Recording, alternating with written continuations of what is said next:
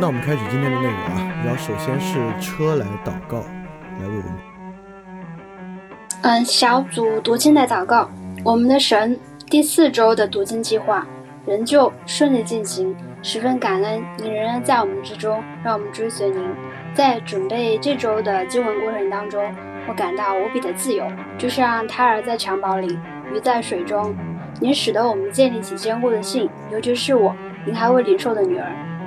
您庇佑我们查找经文时，总有超乎预料又贴近深层精神的领会。我得知您的伟大潜能投下光明的同时，也会必有阴影，就如同实存之物由光影构成。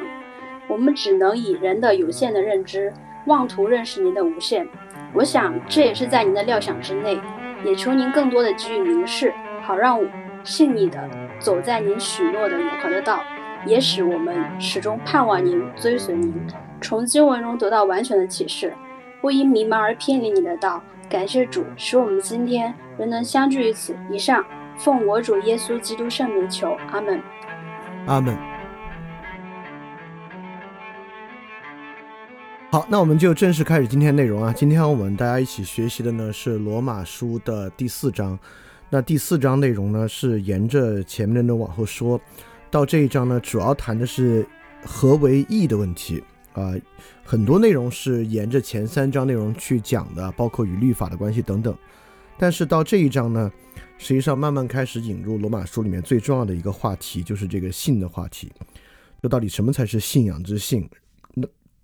尤其是到后面段落的部分呢？与这个盼望也发生了很大的关系，所以说，我觉得第四章虽然看上去好的内容跟之前有好多相关的，什么是律法与割礼的关系啊，等等等等，但实际上这个主题还是在逐渐扩大的过程中，尤其扩大到呢需要去理解性与义与望等等等等的关系啊，所以我觉得这章还是蛮重要的。然后我们就现在来看，我们这次一共有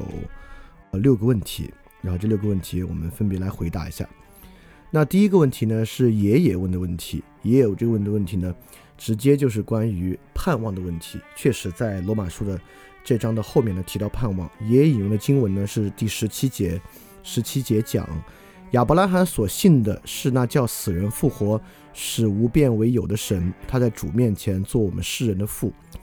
然后他问的问题呢，是说。亚伯拉罕信神能叫死人复活，使无变为有，所以当神向他要以撒时，他能将亲儿子以撒献上。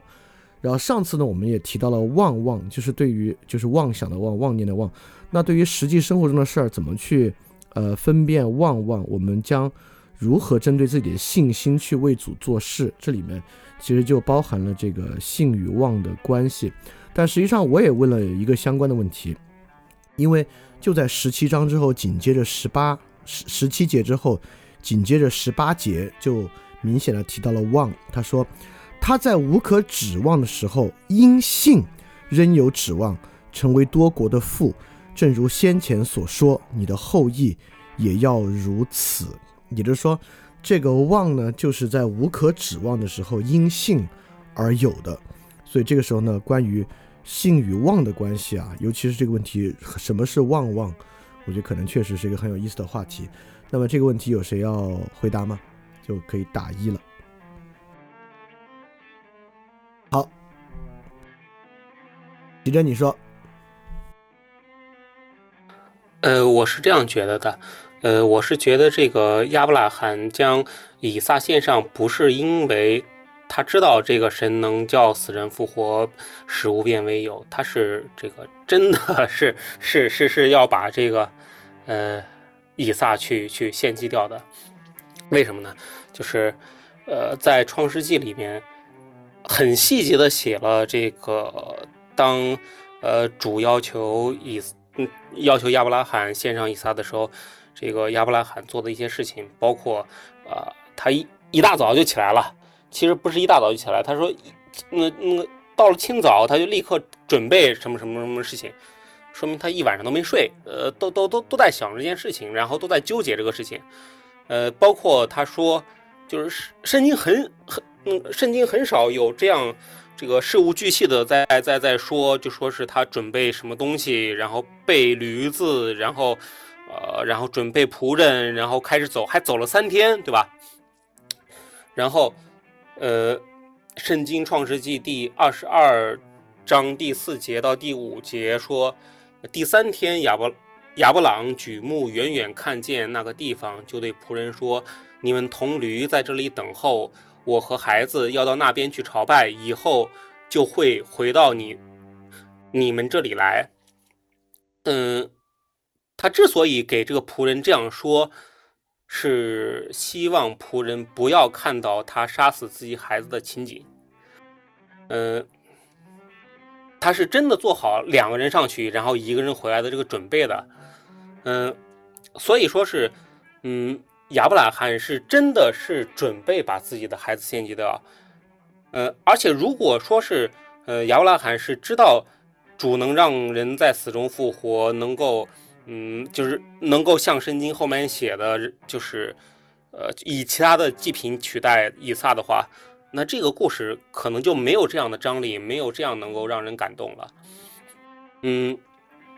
就是圣经里说到亚伯拉罕的信德来。呃，最多的是两件事情，一个事情是天主要他离开家乡，他立刻就动身离开家乡；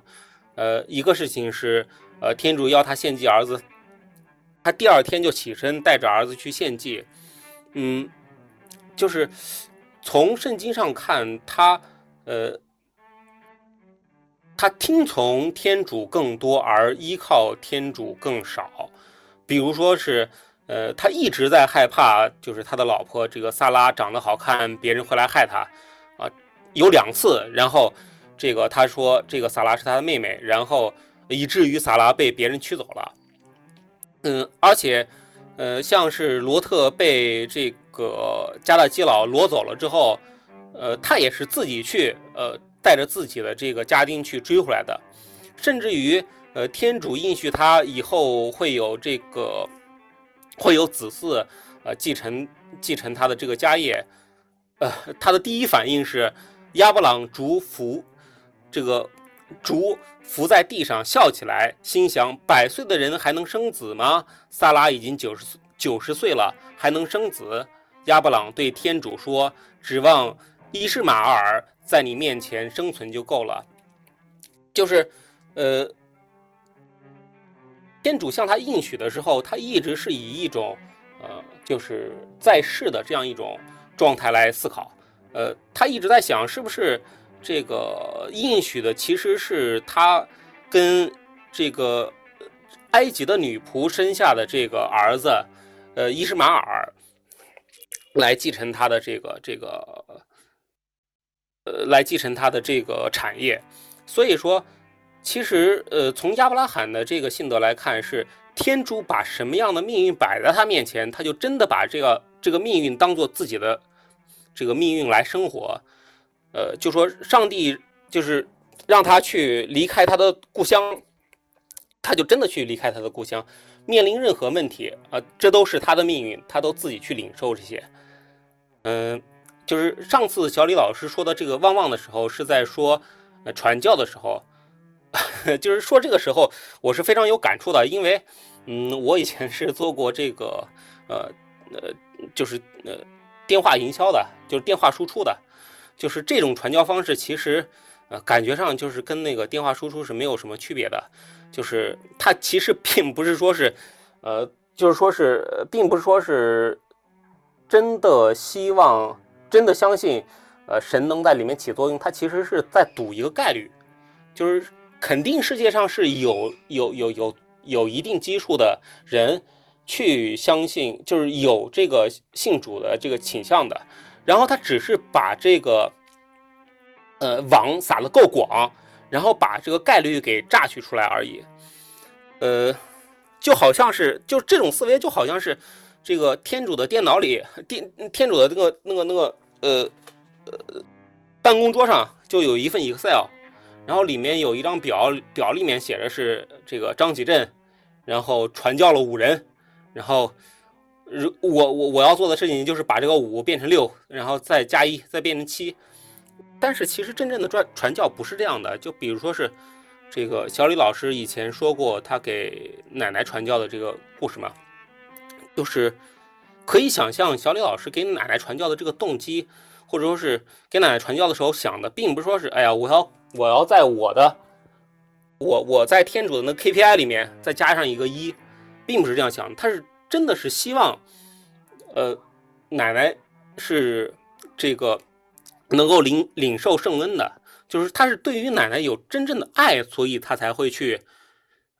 才才会去传教的。嗯，所以说是，嗯，就是说到这个如何去分辨这个旺旺，我觉得有一个，呃，有有有有一个侧面，就是，嗯。如果我们真的把这个世界、把我们的生活当成我们自己的生活来过，把这个世界当成我们自己的世界来爱的话，其实我们嗯就不会有这样的旺旺。我们甚至可以像亚伯拉罕一样，就是在嗯天主要毁灭索多玛的时候，跟天主讨价还价，对吧？嗯，所以我觉得这个嗯分别旺旺的时候，呃。最重要的就是我们去真正的爱这个世界。当我们爱这个世界的时候，我们就不会把这个世界的事当成天主的事情，把而是把这个世界世界当成我们的事情，我们才会去，嗯，真正的为这个世界去去去想，然后去讨价还价吧。哦，我的这就就我的。我的这个意见就是这样。好，我觉得说的特别好啊，启正这个。那还有哪位同学要对这个问题发言吗？好，那我来说一下吧，因为这个问题我也有准备，因为旺旺是我从这个阿奎那的神学大全里面，呃，去找到了这个概念，然后我又再看了一下这个概念，然后我就回答两个部分。第一个部分呢是对什么是旺旺的一个看法，第二个东西呢就是对于，呃，什么是好的盼望。的一个观点，因为我我觉得启正已经引到了特别重要的一个观念，就是，呃，有时候我们把望放在信的前面，比如说我们传教的时候说，哎，这些东西可以可以 让你得永生，所以你来信，这肯定是不对的。一会儿我们之后到问题六还还还有还有机会再来讨论，就是信德在前面还是望德在前面，这是蛮重要的问题。包括我们每个人说，如果我们问一个人你信什么呢？你说啊，我信他要赦免我的罪，呃，这当然是对的啊。但是，你你你同样同时要信好多好多别的东西啊，这个不仅仅是这么简单，呃，那我们就从望开始反推到信。那么什么是望望呢？在这个神学大全里面，主要是两点，呃呃，因为望德啊是针对天主能够赐予我们的恩赐，那望望呢就是两个方向，一个方向呢就是认为仅仅凭借自己的能力啊就可以获得恩赐，靠行为就可以得恩赐。就是天主教的那个圣经里面有啊，这个有地德传，有地德传六章十五节里面就说你压服那些倚仗自己的人，就耶和华压服那些倚仗自己的人。因此呢，就是呃一个人认为仅仅仰仗他自己就可以得到什么福分的话呢，这当然是一个妄妄。当然，呃有另有另外一个妄妄呢，就是对神的态度，也就是认为神可以做一切。尤其是这里面最关键的问题是什么呢？是那些与信德相冲突的东西，就是与神的真理相冲突的盼望。比如说，认为不悔改就可以得到赦免；比如说那种全体救赎论。实际上呢，我认为全体救赎论呢就是一个妄妄，也就是说，它明显跟我们需要去信的那些应许是相冲突的。我们认为啊，神肯定比圣经上说的更加的。宽宏大量，一切人都可以得救的。那我觉得这么，如果这么去盼望呢，就是一个望望。那望望还有一个方向呢，就是认为天主啊会超出应许给你那些私欲的东西，比如圣经里面有各式各样的应许啊，但你觉得哎呀，这个神真是太爱我了，所以说我应该能赚好多钱。我觉得，如果你，比如你说神是叫我们各自在地上掌管他的，他要求我们掌管的东西，那我这个公司肯定就是神要求我掌管东西，那这公司的顺利发展啊，这神肯定要祝愿他。如果你这么去想呢，这个呢，当然也是一个望望。那么望望呢，就是指超过神的应许去盼望，包括那些神应许要给你的，但是你认为你不用做到信德里面需要信的东西就可以得到，或者你认为神会额外给你好多好的别的东西，呃，这个呢也都是旺旺。当然，阿奎那其实也讲啊，对天主的旺旺呢，比对自己的旺旺罪过更大。就是如果，呃，他认为这两个东西当然都是比较难以避免的，在人身上，但实际上，如果你与信德相冲突，然后对天主持有妄念呢，其实比对自己持有妄念罪过还要再大。然后其实他这里面也写了如何去警觉这种妄望。他认为第一个妄妄啊，就是凭借自己的能力就可以做到一切。然后实际上人产生这样的妄念的原因呢，是因为虚荣，就是呃特别想夸耀，特别想在人面前夸耀自己的成就。那在这个情况之下呢，就很容易很多事情就要归到自己身上，就认为是自己做的足够好。那第二个呢？对与性德冲突的对天主的望望呢，实际上是骄傲，就认为自己做的足够好了，也因此呢，天主肯定会给自己很多东西，或者把自己看得很重要，觉得自己或者自己关注的对象很重要，然后就认为这个是呃天主肯定会赏赐各种各样的东西给我。因此呢，如果我们可以警觉虚荣心和警觉骄傲呢，你看，呃，我我觉得骄傲，我多说一句啊，就人可能在两种情况之下都会产生骄傲，呃，第一种情况呢是。呃，你做的特别好，你容易产生骄傲。第二种呢，相反啊，你是个特别典型的受害者，你也会产生骄傲，因为一受害，都会有点这种道德上的优越感出来啊。你你也很可能会因为受害的道德优越感产生骄傲，而认为神肯定会因此给你好的东西。这个呢，也都是两种妄望。那我觉得转过来更重要的问题，就是那什么样的妄德是合理的？在神学大全里面。望德只有一个合理对象，就是只盼望一个东西是合理的，就是获得永福。原因呢，是因为望德是一个针对神的盼望。那针对神的盼望呢，就得配得上神的这个能力。也就是说，比如说啊，我我举个极端点的例子啊，你现在拧一瓶水，你拧不开，然后你在心里说，哎呀，因为神的原因啊，这水瓶肯定能拧开，对吧？这个例子虽然荒唐，但是我觉得是个好例子。你要这么想啊，就是用歇后语说，就高射炮打蚊子，对吧？就是你对神的盼望，你是不可能盼望这些小事儿的。神能帮你拧开瓶盖这些的，肯定不是你的盼望。那你的盼望呢？唯一合理的盼望就是获得永福，就是永生，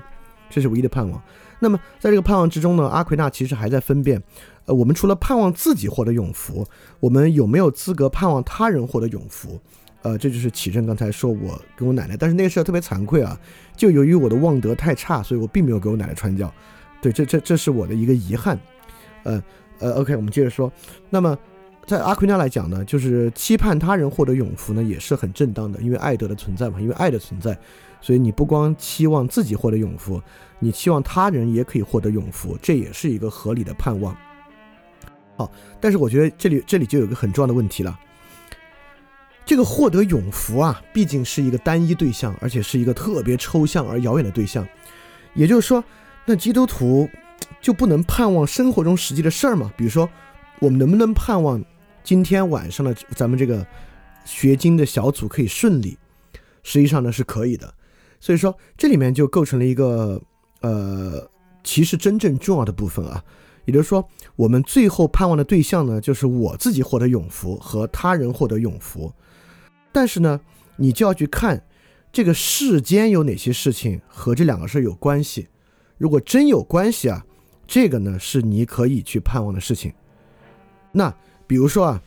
这个时候人就要分辨了。假设你现在追求一个人，你追不上，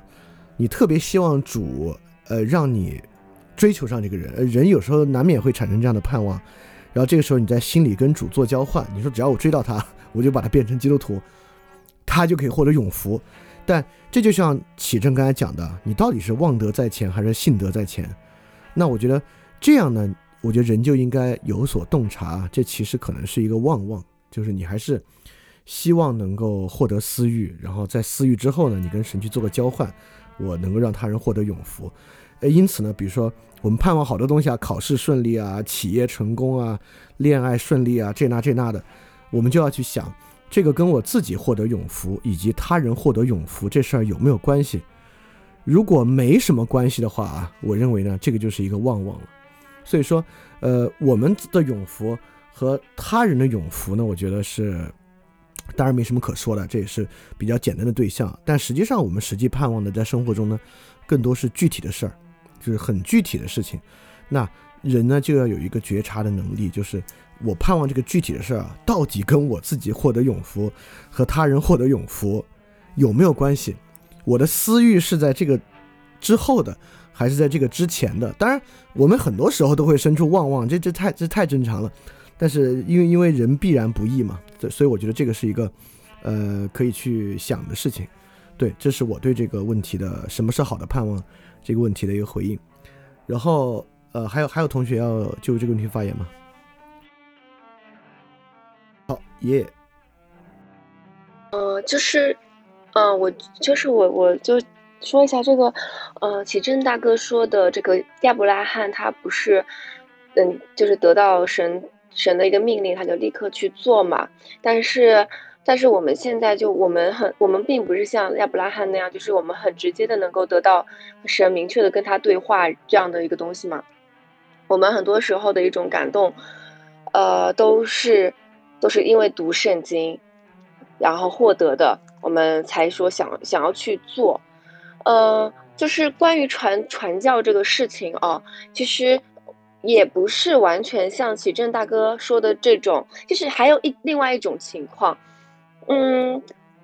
就是像我上次说的那个，像韩国他们，就是我我所认识的基督徒们，他们为什么这么激进的去传教？我起初我也我也会觉得他们这么大面积的去撒网，呃，也让我有一种，就是你你你对这这你对你要所传的对象似乎是没有爱啊，你你好像是只是为了就是，就像奇珍大哥所说。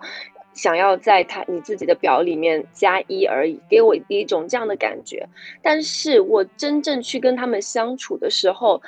嗯，我的感触为什么这么深的一个原因，是因为里面有太多特别特别优秀的，嗯，就是本应该有非常好的前途，就至少不至于过得很，就是他们不至于过得那种那么清贫，然后而且还要。甚至是赌上那种生命的那种危险这样的情况的，所以我觉得，嗯，我为什么，我我我我为什么觉得这件事情就是说这种情况对我来说，我很我很我我很不知道该怎么去面对，因为他们会想，他们他们引用的一节圣经是马太福音的第，他们为什么那么努力的去传教？他们引用的圣经是马太福音第二十八章的。呃，这个第十八到十九节嘛，他说耶稣耶稣上前来对他们说：“天上地下一切权柄都赐给我了，所以你们要去使万民做我的门徒，奉父子圣灵的名给他们施洗。”其实，然后他们为什么要这么大面积去撒网？就是他们整个机构，呃，就是因为有这句话，就所有人都是因为这句话，然后就就领受了。我我当然也也不知道是不是一种旺旺，因为。嗯，确实有的有的人是真的领受吧，可能，但是确实有的人可能就只是拿了这句话就哦，圣经是这么说的，那我就这样这么去做吧。所以，我我真的没有办法分辨说这里面到底，呃，这种旺旺然后产生的时候，因为它会，呃，轰动很多的那种基督徒，会影响很多的基督徒，呃，派出很多的宣教士出去。那么这种情况的时候，那就轮到我啦，那我就是被他们所就是。认识的其中的一个基督徒，他们就会不断的跟我讲说，你要去，你要你要不你要出去，你要出去，你一定要出去。我我内心就很挣扎，我我就会觉得说，我真的要去吗？可是我对那个民族的人，我又没有负担啊，我根本不爱那些人啊，我我我去就好像是真的就是在为我的这个 Excel Excel 表里面加一而已，我为什么还要去？但是他们就跟我讲说，呃。就是因为你这么想，你才更要去，因为你只有去了，你才会，你才有可能改变。所以那天就是小李老师的那个例子，呃，就是他给他奶奶传教那个例子啊，我我觉得很悲伤。还有一个原因是，就这个是我没有给我奶奶传教的例子。对对对，就是我觉得很悲伤，因为我觉得，甚至是。你提出来那个，呃，就是你的一个很大的猜测的时候，我更倾向于这是一种安慰。我觉得这个安慰对我来说会是一种很可怕的安慰，因为这会阻碍我，就不更不愿意去出去，更不愿意去传福音。我会觉得，好，那我好像似乎我更愿意去当一根刺，去刺我身边，或包括刺我自己，说你要去传教，你要你要去传福音，就会这样子。嗯，我我我我我先回应一下你这个，我是觉得你你这个补充的特别好，呃，而且我觉得这个恰恰是刚才我在听启正的那个话里面我忘了回的一部分，就是你看，呃，在亚伯拉罕的时代啊，听从神的命令就是很重要，神让你走你要走，然后神让你献祭儿子你要献祭儿子。那在新约圣经里面呢，神对于我们要做什么事情呢，也有一些命令，说你要这样你要那样，但是呢。在新约圣经，尤其罗马书这章啊，它还真是从，呃，律法时代转向后律法时代，这个义有一个改变的东西。实际上，这跟今天的问题三，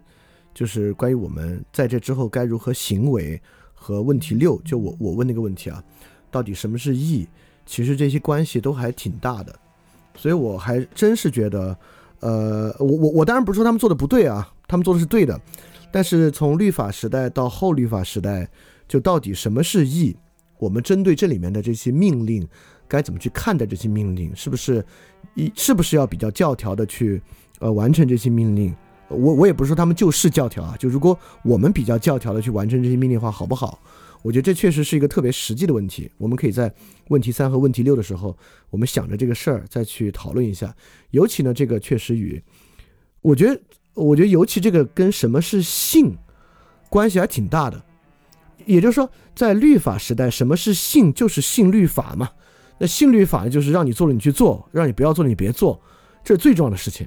但是到因信称义的时代呢，这个信就有超过律法的部分了。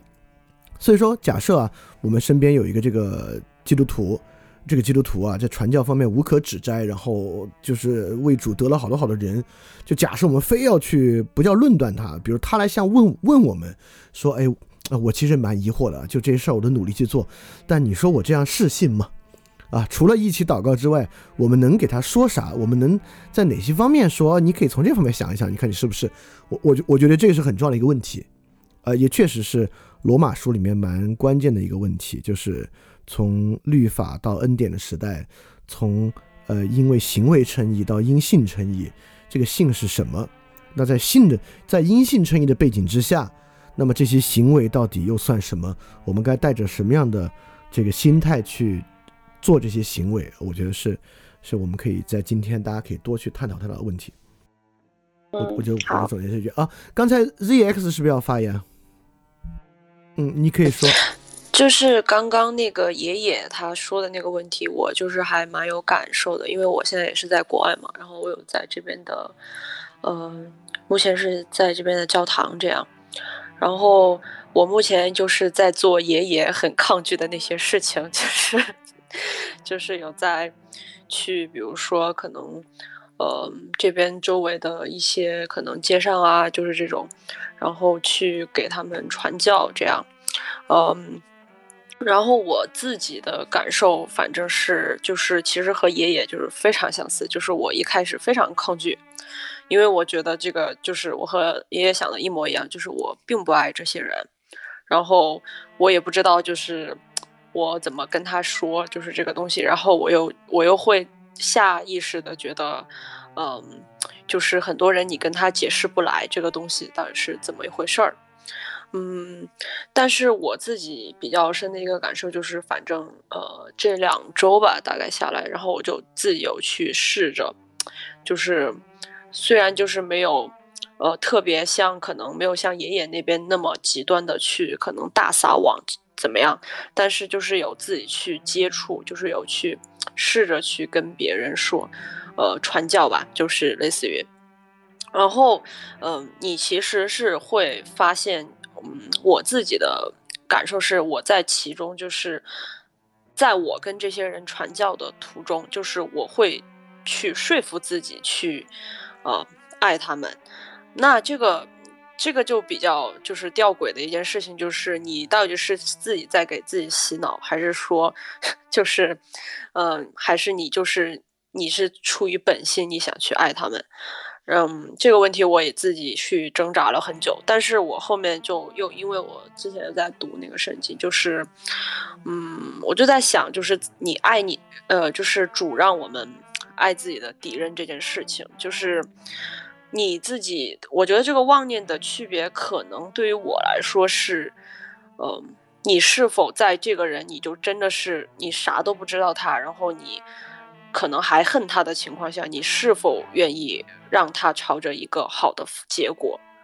去走？就是比如说，这个人我就是很恨他，那我还希不希望他得到一个好结果？我觉得可能这个是我自己的呃一个想法吧。然后刚才小李老师说的那个关于永福的一个，还有旺旺的一个，呃，我自己比较感受深的是，嗯，好像就是说，因为我们，嗯。信主嘛，所以我们可能可以得到去天堂。但是你是否是为了去天堂而呃信主？我觉得这两者是有很大的区别的。好，这就是我想说的，谢谢。嗯，好，还有哪个同学有？哎，启正要说，启正你说。哎，就是我记得，呃，有一次，这个小李老师在群里说到这个就道德的问题，我忘了是具体什么问题了。然后，啊，我就一遍问小李老师，哎呀，这样算不算道德？那样 那样算不算道德？然后最后，呃，小李老师说了一句话，然后就是说是，呃，这个我们毕竟不是一个道德的判断机。我们并不说是一定要去嗯去判断别人这个 是不是道德，我觉得这个事情跟跟我们现在说的这个呃旺旺其实也是就是有相似的部分啊，就说是呃我们说旺旺其实呃更多的不是去判断别人是不是旺旺，而是说判断我们自己的这个行为是不是旺旺。对对对，我觉得确实是这样的，就是。呃，甚至我觉得这个是基督徒信里面的一个特别核心的东西啊。这个信里面有个极其核心的，就是一个人必须他的主要注意力都放在他自己的问题之上，这个才是很重要的。然后刚才那个刚才那个问题，我也有一个想法，就是爱一个人，就是基督徒的爱德的问题。尤其是我觉得爱仇敌是一个特别好的例子。你看，我们普通的世俗之爱，尤其是。就男女之间之爱，就是我们平时可能用“爱”这个词用的最多这个部分，在亲密关系里面，这个爱呢是从情感而源发的，它是先有感受，然后再有爱。但是确实，爱德这个东西啊，人呢确实也有意志之爱，去尤其是跟这个爱仇敌相关，这有点像康德那个道德律令，你是觉得应该去爱，凭借意志去爱。所以说呢，人可以因感情去爱，也可以因意志去爱，但是呢，这有一个相当不一样的感受，因为凭感受去爱的嘛，我们有时候理解爱的感觉啊，确实是凭借感觉去理解的，因此凭借意志去爱呢，我们还是会去怀疑这东西是不是爱，就变得有点奇怪。呃，当然这个问题非常复杂啊，它并不简单。我因为我想到了，我就在这儿分享给大家。就是，呃，阿奎那在书里面也讲过旺德与爱德的关系。他在讲先有旺德还是先有爱德这个问题，他这边有个辩证的说法，我觉得特别有启发，在这分享给大家。他认为旺德与爱德啊是，呃，就比如旺德与信德，他是非常肯定的说先有信德再有旺德的，就我们之后说啊。但旺德与爱德呢，他觉得这得看了，怎么看呢？也就是说，怎么产生爱德这个问题啊？他认为呢是先有望德，再有爱德，意思是说，我们先盼望有这个永福，而且主说了，你要想得这个永福啊，你就去爱人，我们就得这个律法，得这个律令了。拿这个律令之后呢，我们后去做这种爱德，就是意志之爱。我们觉得应该爱人，尤其是爱仇敌，我们去爱。但是呢，阿奎那又反过来说，从这个爱的成全之上啊。他又是反过来的，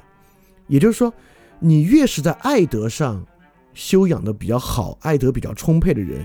你的望德呢反而反而越好，你就越知道该如何去盼望。也也就是说，你看，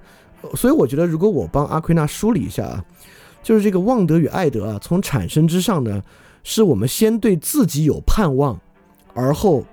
才能产生那种以意志和理性的方式去爱别人。但是这个爱的行为越是实践的越多呢，我们就越是懂得如何去盼望别人的永福，就如何真正盼望别人好，而不是盼望我们自己的私欲。所以我觉得这个其实某种程度上也可以回应爷爷那个问题。呃，也也就是说，韩国那个基督徒某种程度上说的还是很有道理的，就是你得先去，也就是说，你得先就是为了我自己的盼望，我就以意志和理性的方式去爱，然后在这里面呢，慢慢慢慢这个爱德充盈起来呢，我才反过来更知道该如何对别人的生活产生那种真切的盼望。你的望德呢才会越好，这个反过来，所以所以所以说刚才那些东西让让我突然想到阿奎那讲的这一点啊，就我给大家分享一下。好，这个问题还有还有这个问题还有谁有什么想说的吗？就是关于这个问题一和刚才大家所讨论的一切。来，车你说。呃，我就分享一个我自己的体会，因为我最近就是呃算是经历了一些事情吧，相比之前。比如说我弟弟来找我，呃，然后需要我去照看他，嗯，我我我可能跟小李老师有一点点像，我是揣测，我不是很喜欢跟家人来往，就我不喜欢跟他们走得太近，呃，但是他来找我，我还是尽量的，就是以我的，以我的，就是，就我认为我对他好，就是真的是意志上的好，不是我真的是多爱他那种，就我认为我对他好。就是反过来是反哺我自己，我认为说，肯定能够从中获得一些，呃，神之前没有启示给我、没有机会启示给我的东西，呃，譬譬如说是亲情，或者是呃人与人之间的爱本身呢，对，然后。那的确是这样，就是我弟弟他在我的不多的帮扶，又带着一些怒斥的教导之下，他对自己的生活，我能看得到有一点一点的就变好。对，呃，这这是应该是我一开始是有的是望德，就我想说，我对他好，肯定是神能给我启示的，我才对他好。其实我做每多每件事情，好像都是这种感觉，就是即便是我遇到一个。遇到一个我认为是变态啊，那我也想说，我肯定对他当时还是善待的。我甚至有怀疑过，我对一个这个这个手脚不干净的人去善待他，我到底有何意图啊？我难道是自己有问题吗？我人有问题吗？那现在我反思说，这不是人有问题，就是我们都希望自己是以好的状态去呃应对邻人也好，应对呃可能不歹人也好，对。然后反过来呢，就是。呃，就是我能够从中获得，应该他也能从中获得，因为我最后对就把他删了，他应该能知道自己的行为是不好的，对，所以这是我的一些行呃生活上的感悟，谢谢。嗯，我觉得是的啊，就是从这种命令式的、道德律令式的对他人之爱之中呢，就是确实对我们自己是有很好的启示和这个培养我们爱德的作用啊，这是实话。呃，OK。那大家还有什么人对问题要说吗？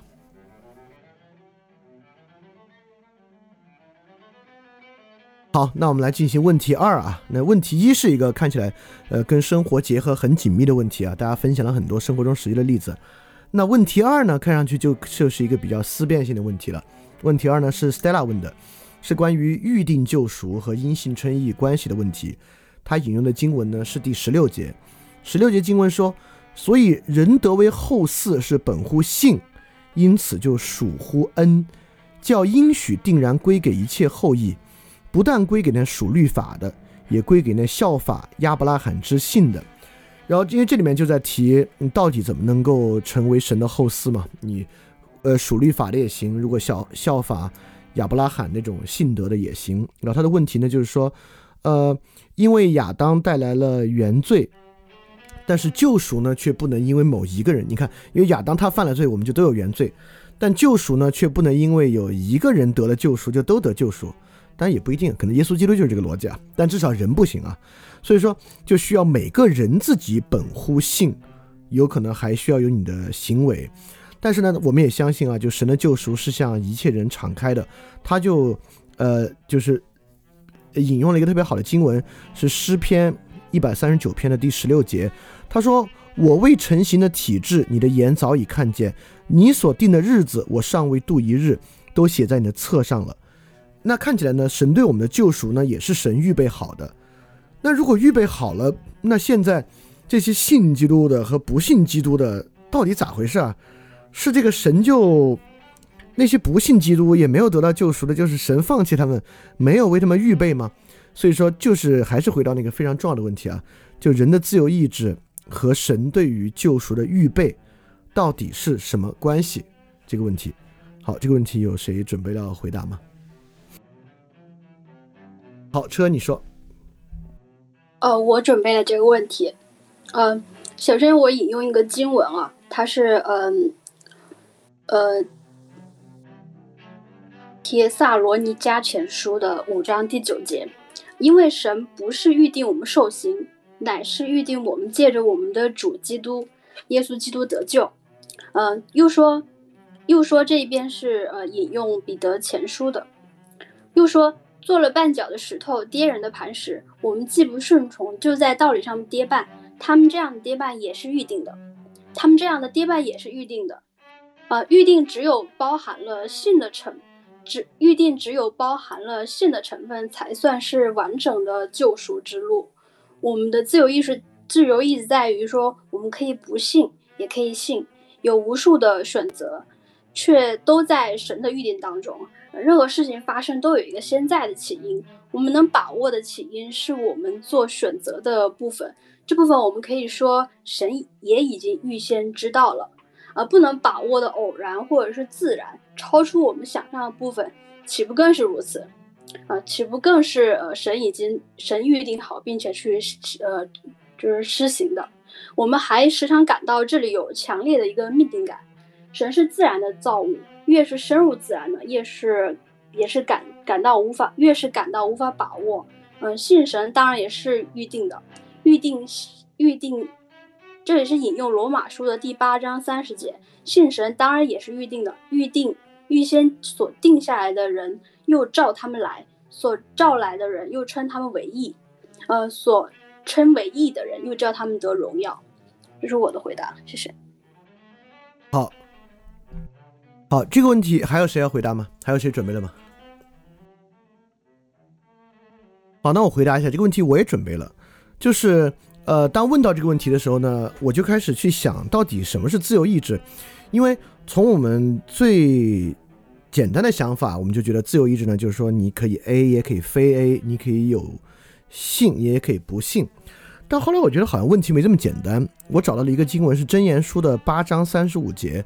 箴言书的八章三十五节里面说，天主准备人的意志，也就是说，即便我们有自由意志这事儿，这自由意志本身呢也是天主准备的。所以说，当然我们就我就比较原教旨主义的想这个问题。那既然天主准备人的意志，也就是说，那我们就只能推出那些不幸的人呢，天主肯定准备了，但是他没有。因此呢，我就在想啊，这个服从自由意志。那些不信的，是服从自由意志不信，还是没有服从意志？我就想这个问题。但这个问题，我先举个例子，就很有意思啊。就是比如说啊，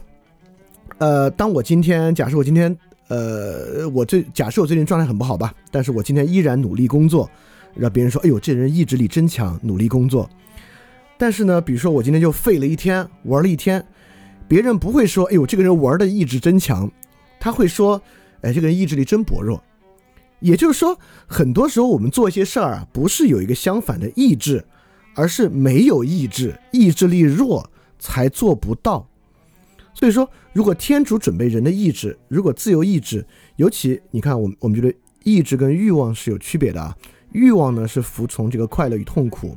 意志呢就是服从理性。所谓意志啊，什么叫做哟你意志力真强？就是说这个事儿可能没有明显的好处。甚至啊，感觉有些坏处你还盯得住，那就是因为你理性觉得这个事儿好嘛，这个才叫意志。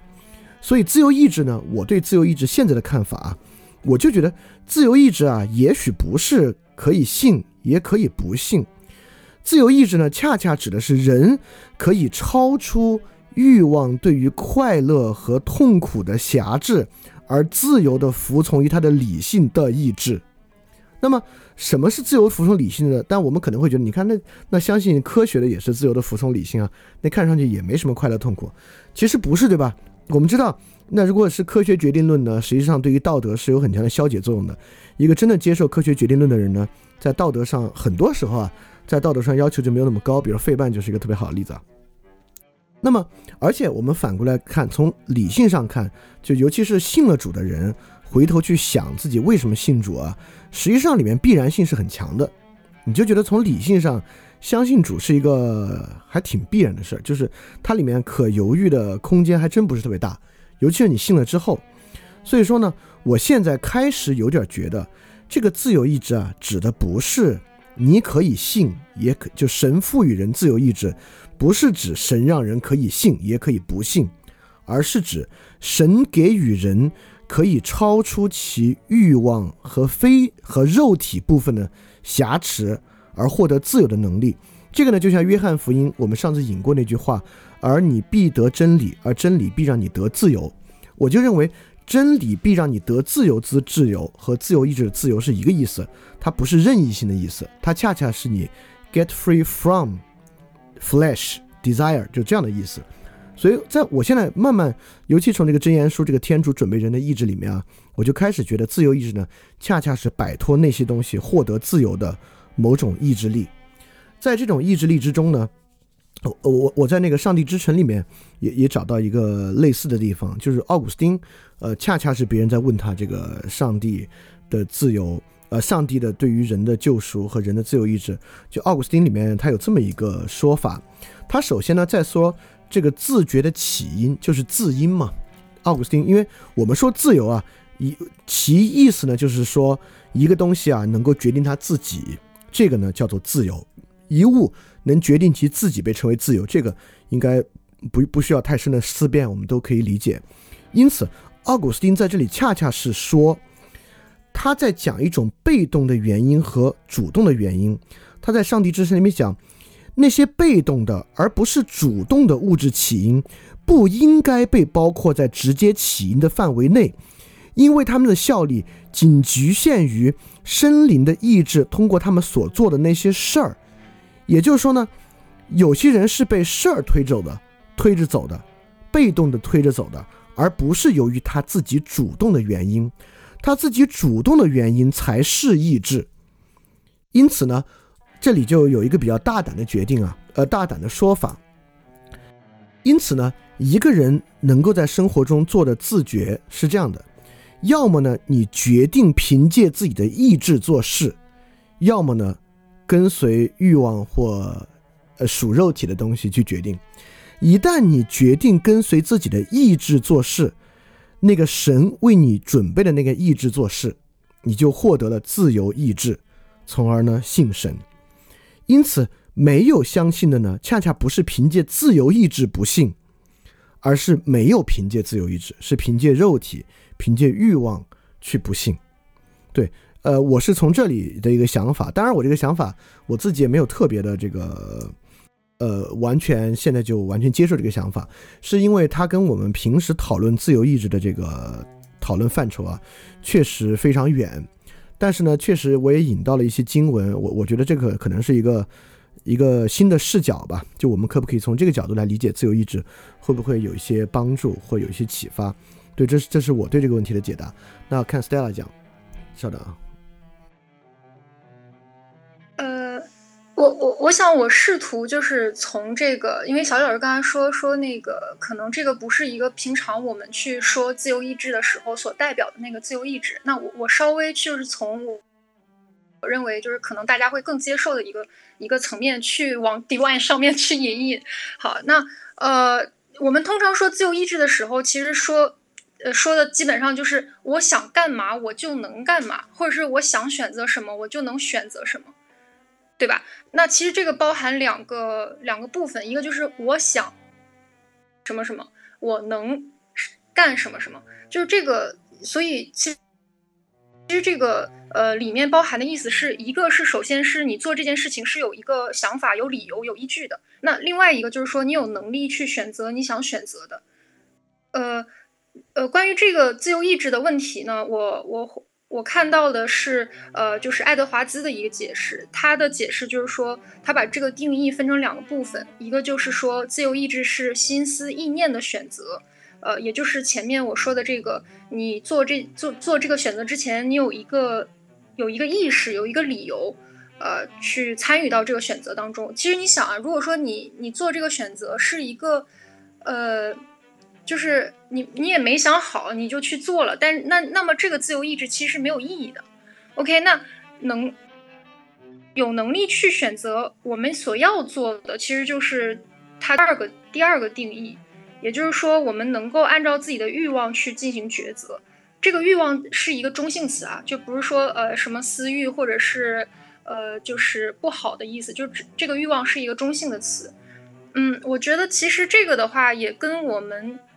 呃，就是通常说的这个意思意思是一样的。呃，就是关于自由意志的这个讨论。那么我我对于这个问题，其实我自己也也呃有一个思考。呃，就根据这个爱德华兹对于自由意志的这个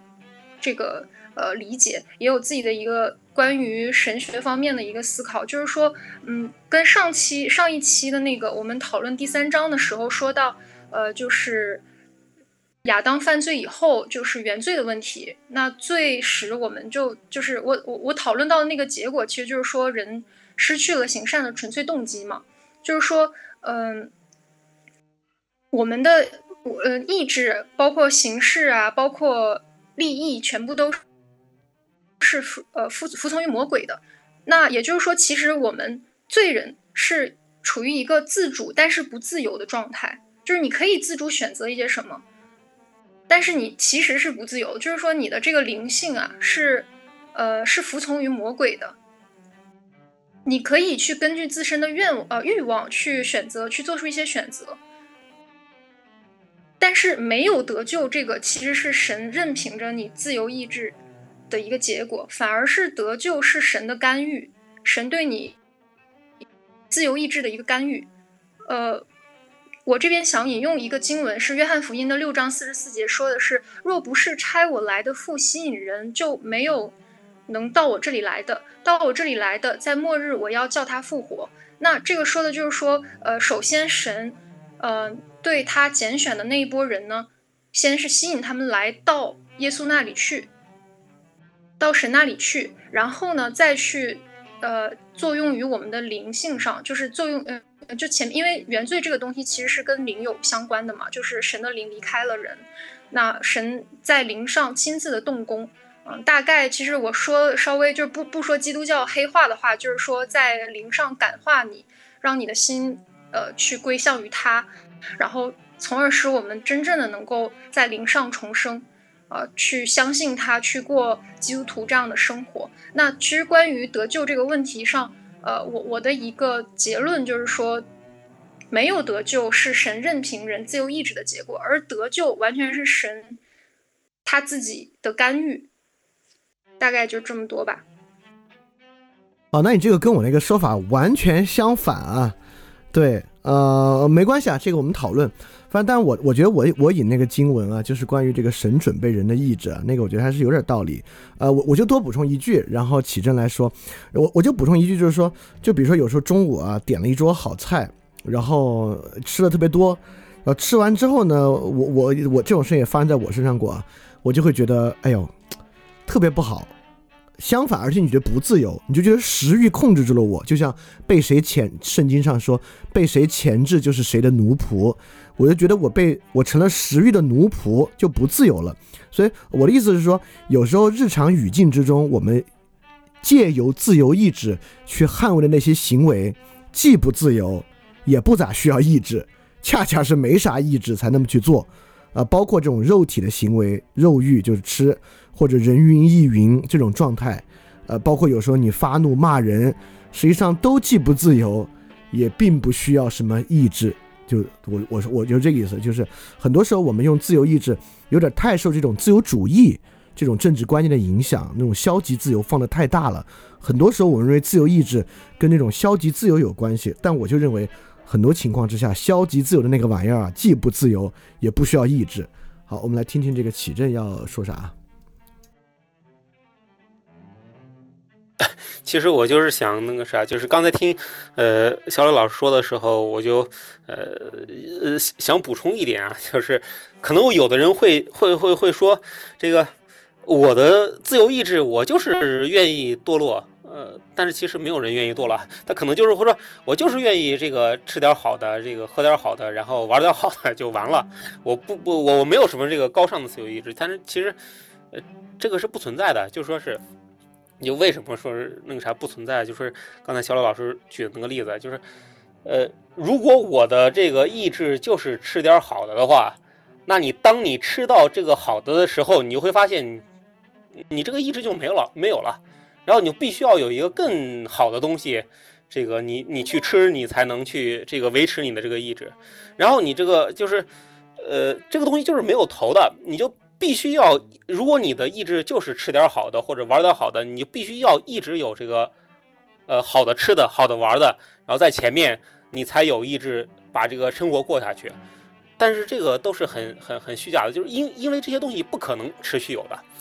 呃，就是呃。不说这个意外情况，就说是这个常理来说，呃，这些东西是没有办法达到永恒的。你要说真的什么能够达到永恒，可能就只有救恩是能够达到永恒的，就只有真正的救恩是你值得去，呃，你的意志值得去自由所向的一个地方啊，这就是我的一点补充。好，Stella 接着接着说，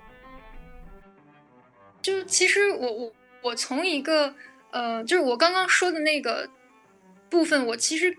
呃，觉得它反而是一个，嗯，就是世俗人或者是说大家平常人更能接受的一一种讨论方式啊。因为，嗯，就比如说举个例子，然后你非要跟人家说说，嗯，打劫，我这边有你，你是要钱还是要命？那在这种情况下，对方可能会说我要命，因为在这种情况下，可能我命给你了，我钱也没有了，就是钱也要的也没有意义了，就是，呃。我是觉得，我们在讨论的时候，可能就不能一上来就跟人家说，我这边有一个更好的，呃，就是呃，认知是高于你的意志的。就是当然，我因为我刚刚在前面论述的时候，其实也有说到这个，就是说，因为原罪开始以后呢，我们的整个的，呃，就是理性也好啊，灵性也好，它是服从于服从于魔鬼的，是只能作恶的。就就是其实那个罗马书里面啊，更。就是说的，呃，保罗说的更更直接，就是说他的这个形式全全部就是行不出来嘛，只能去行服从于恶。呃，那但是我是觉得，呃，我们首先要在肯定大家都还是有理性的这个基础上去讨论这件事情。我就补充这一点。不知道你听明白没？听明白，听明白。有点绕。没有没有，我明白你的意思，我明白意思。而且你看，呃，我我我虽然也认为我刚才那个语境里面那个自由意志啊，不是大家平时说那个，但你看我举的例子还是没有上来举一大堆神圣的例子，我还是从日常生活中来讲嘛，就是那个东西可能既不自由也没意志，我我也把它关联到呃这种日常生活的政治观点，就是自由主义上面去看，就是这是两种不同的自由。实际上，自由主义社会的里面人未必感觉很自由。啊，对，那我我我觉得你这个补充的也对啊，就是所以说，对我明白你的意思。好，嗯嗯，好，这个问题二还有谁要补充或者要继续要探讨吗？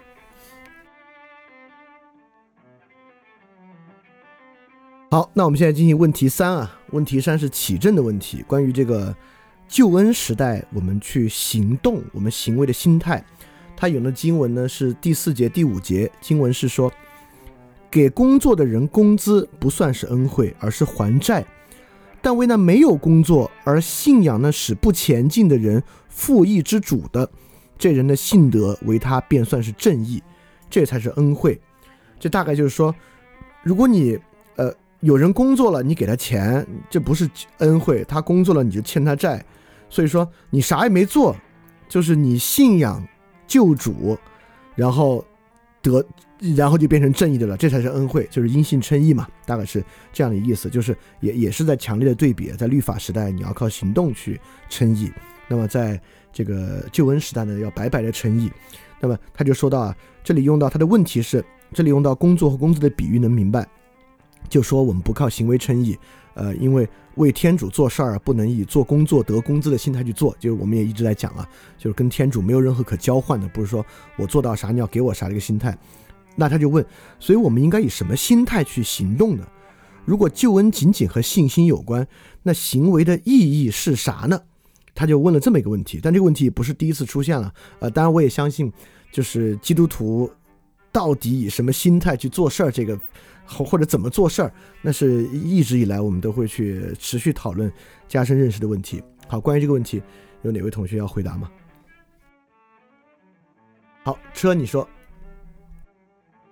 嗯，我我读的那个版本的那个文本有些不一样，我把它再念出来一下。呃，做工的得工价不算为恩典，乃是他该得的；唯有不做工的，只信称罪人为义的神，他的信就算为他的义。嗯，实际上这里我觉得他是在论述什么样的义算是恩典，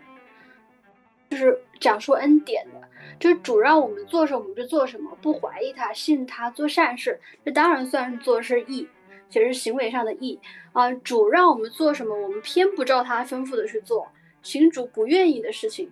作恶或者是违背道德，主却还不抛弃我们。嗯，就有一刻呢，当我们认识到自己的罪的时候，我们悔过，神依然接纳我们，让我们让我们称义，这这个才是才算是恩典。啊，十恶不赦的人若知悔改，主都可以接受，这是极大的恩典。其实我呃，当然我不认为刑罚程度的高低规定的呃规定恶的大小，就我觉得它没有什么特别深刻的道理啊。呃，我们几乎都是属于后者，就是我们都有罪啊，我们靠神的恩典才能够称义。呃，要说行为就不重要吗？行为可不可以理解为说，这是我的一个尝试。我说行为可不可以理解为悔过的行为就是因信而产生的？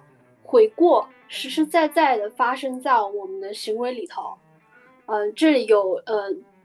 前面是我的想法，后面我找到了那个对应的一个经文，引呃以弗所书的二章八节，你们得救就是本乎恩，也因着信，这并不是出于你们自己，乃是神所赐的。呃，另一个是哥林多后书的十二章九节，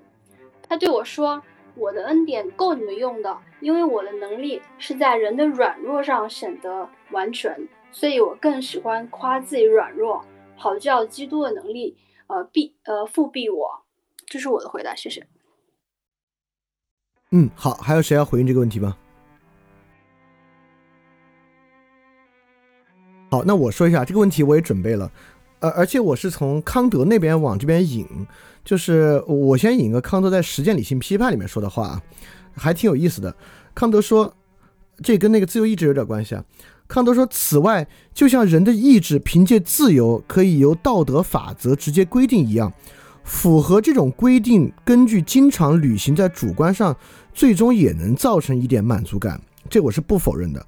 乌宁说，确立并培植真正来说唯一值得被称为道德的情感，这本身就是义务。但是义务的概念并不能由此派生出来，若不然，我们就会不得不去设想一个对法则本身的敏感，呃情感，并把只能通过理性来设想的东西当做感官对象了。这这话巨绕无比啊！我这么念，大家应该是根本不知道在说啥。我把它贴到群里面啊，这话太绕了。但这话意思是啥呢？意思蛮简单的，就是康德在《时间理性批判》里面，他在回应一个问题。就是人在行道德行为的时候，应不应该有奖励？康德的就说呢，不应该有奖励，这是他觉得很重要的东西。因为如果你要求奖励的话，康德就认为有一个困境，这个困境真是挺有意思的。康德说，如果啊一个人行恶，行恶就代表对他自己有害，那真正公平的方法啊，反倒要给他一些补偿，因为。我们有时候说啊，这个恶的实质啊是对自己有害，只是他没有意识到而已。那你还得补偿他。那行善呢，就是对自己有好处。那要真公平的话，你还得从他身上剥夺一点呢。所以说，道德这个康德的这个道德律令啊，就是说它是你的一个意志，是你凭借意志自由的去做的，因为它是必须做的。因此呢，康德主张啊，这个道德律令就是他在先，没有奖惩。他最后可能给你一点这个满足感啊，他说也是很正常的，确实存在。我们可能也该培养这样的一种情感，但是呢，很重要的就是先后顺序的问题。无奖惩的道德律令在前，奖惩在后。呃，我恰恰认为这个顺序很重要啊，是有奖惩的东西在前，产生道德责任在后，这就很像律法时代，就神有一些律法，这个律法呢，最后奖励是永生，当然更多的是一堆惩罚。然后我们先从这儿，从畏惧上来培养对神的情感。但是在恩典时代呢，因信称义也是有行为，先因着信，这个信树立的义呢是没有奖惩的。它就是白白的得的，对我们人来讲呢，它跟奖惩也相当的远。但是呢，这之后呢，可能还有，不管是你自己的感觉啊，一种情感啊，或者实际上的一些日常奖惩啊，也是有。但是呢，这个是那个义派生的。因此，在我看来啊，这个实际上还真是在回应这个正义的问题。那在律法时代呢，这个正义啊，就是跟奖惩高度关联的，就只有奖惩来正义。而在新约的时代呢，它很像康德那种道德律令，你就是凭借意志决定性，信这个事儿是一定需要意志的，对吧？这这它因为这是未确定之事的确据嘛，你你要去信一个不那么确定的事儿，它肯定是要靠意志，是要凭借理性去信。那信这个行为本身呢是没有奖惩的，那之后衍生出来可能有奖惩，这是义派生的。所以义这个东西啊。就从旧约时代那种和神站在一边，呃，就变成了新约时代的因性称义的这个问题，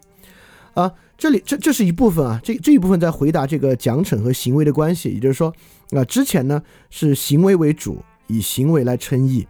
现在呢是我们首先确定这个律令式的为主，这个行为本身呢我们脱离奖惩，有奖惩呢只是半称半身的。效果而已，奖惩本身不是目的，就是我们以道德的方式去做是目的啊，这个就很像刚才我们也提到那个传教的事情啊，还有一个另外一个很有意思的，就是说我我觉得我们也得想另外一个玩意儿，不管旧约时代、新约时代、律法时代还是什么时代，任何时代人都不可能不行动，因为人人活在世上嘛，与世与世打交道，与人打交道。无论如何，人都要行动。这个行动是有这个神圣的奖惩，你要行动；没有神圣的奖惩，你也要行动。奖惩在前，义在后，你也要行动；义在前，奖惩半生了，你也要行动。就是奥古斯丁在《上帝之城》里面也说，他说我们基督徒比较喜欢希腊哲学家，还是他们关于有德性的生活应该是一种社交生活的说法。这应该就是亚里士多德在政治学里面说人是城邦的动物啊。他说。呃，然后这个奥古斯丁接着说，因此，如果圣徒的生活不曾是一种社交生活，那么上帝之城怎么会先有开端，然后发展并抵达预定的目标呢？但是，由于我们必死生命中的苦难，社交生活也有巨大的缺点，多到数不胜数，而且无法被一一认识。那在这个地方呢，奥古斯丁也在说，人不管是有信德有望德，你希望。神的旨意行在地上，如同行在天上。那么你肯定是要跟他人交往，是要有行为的，有开端，有发展，再达再达到那个行的神的旨意行在地上的目标。所以说，行动啊，其实是个必然。不管怎么说，都要行动。那其实这个时候，人都要行动，都要做好事儿。那真正的选择不是是否要行动，而是选择凭着奖惩的动机去行动，还是把行动。当做某种道德法则、某种神圣法则，奖惩只是它的伴生物来看待啊！我我觉得这个是，这是我对这个问题的回应。还有哪位同学要回答吗？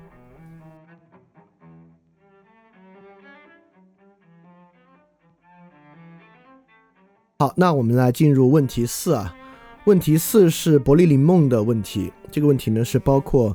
旧约时代的阴性称义与耶稣的必要性的问题，他找的呢是这个经文第八说不被主定罪的人有福了，因为这个部分呢讲的是大卫，然后大卫说的嘛，而且大卫的一生呢其实开始也犯了很多的过犯，也因为及时向神悔过，依靠神而被称为义人，所以说他就问，那大卫的时代就有阴性称义了吗？如果大卫的时代就有阴性称义，那通过耶稣基督的中保这事儿是不是重要呢？啊，他就问了这个问题。但这个问题其实，呃，也勿您说是犹太教与基督教的很大的一个矛盾所在。当然也，呃，其实，呃，在基督徒里面也对这个问题是有这个疑惑的啊。大家对这个问题有什么答案吗？好，这个问题我也准备了。这个问题，呃，我从两个角度去对他做回答吧。第一个回答就是，虽然耶稣是公元元年降生的，但是耶稣必然来，实际上呢，早在旧约的时代就已经有了非常重要的预言。就拿大卫来说啊，诗篇一百三十二节一百三十二篇的第十一节就说，耶和华向大卫立了可靠的应许，必不食言，说我要使你所生的一个坐在你的宝座上。因此呢，即便是对大卫，神也已经预言了耶稣基督的降生，而且就是我们看罗马书最开始嘛，从属肉体的来说是大卫的子孙，从属灵的来说是从圣灵降生来为我们罪的，有这么一个说法。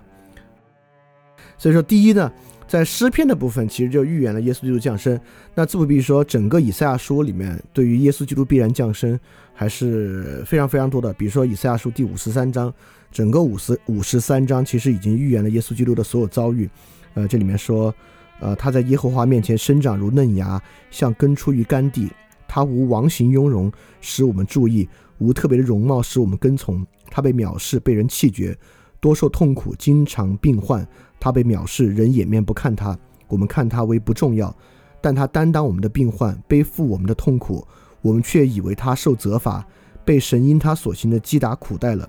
哪知他为我们的悖逆受害，为我们的罪孽压伤，因他受刑罚，我们得平安；因他受创伤，我们得医治。我们都如羊走迷，个人偏离己路，但耶和华使我们众人的罪孽都归在他身上。就因为以赛亚书嘛，是旧约时代的，这里面其实已经。完整的预言了耶稣基督，所以说我对这个问题的回答也比较简单啊。就旧约时代虽然也有因信称义，不管是亚伯拉罕因信称义，还是大卫因为信仰悔改而得到神的救赎，啊，实际上从最开始耶稣基督必然降生，而且以降生的方式拯救世间，这个在整个旧约时代也早早已预言。所以说耶稣基督呢，并不是到公元元年才新出现的。这么一位救赎的方式，在在旧约的时代呢，也就早已经在神整体的计划之中就存在了。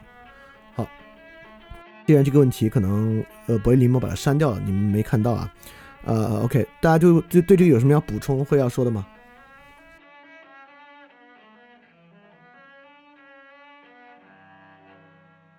好，那我们进行问题五啊。问题五是小诗问的问题，是关于这个割礼与仪式的重要性的。呃，他引的经文呢是第十一节，说，并且他收了割礼的记号，做他未受割礼时候因信称义的印证，叫他做一切未受割礼而信之人的父，使他们也算为义。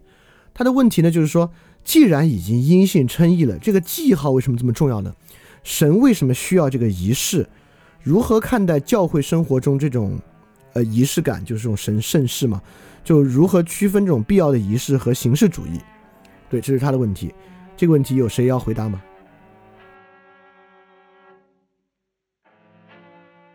好，启正，请说。呃，因为这个 天主教就格外重视这个礼仪嘛，所以这个在天主教教理里面有大段大段的文字来介绍，就是来来来阐释这个为什么这个呃这个仪式是重要的。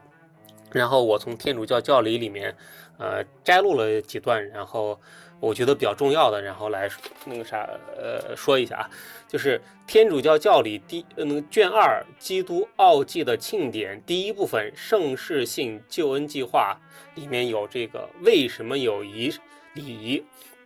嗯，教会在礼仪中宣布和庆祝的就是基督的奥迹。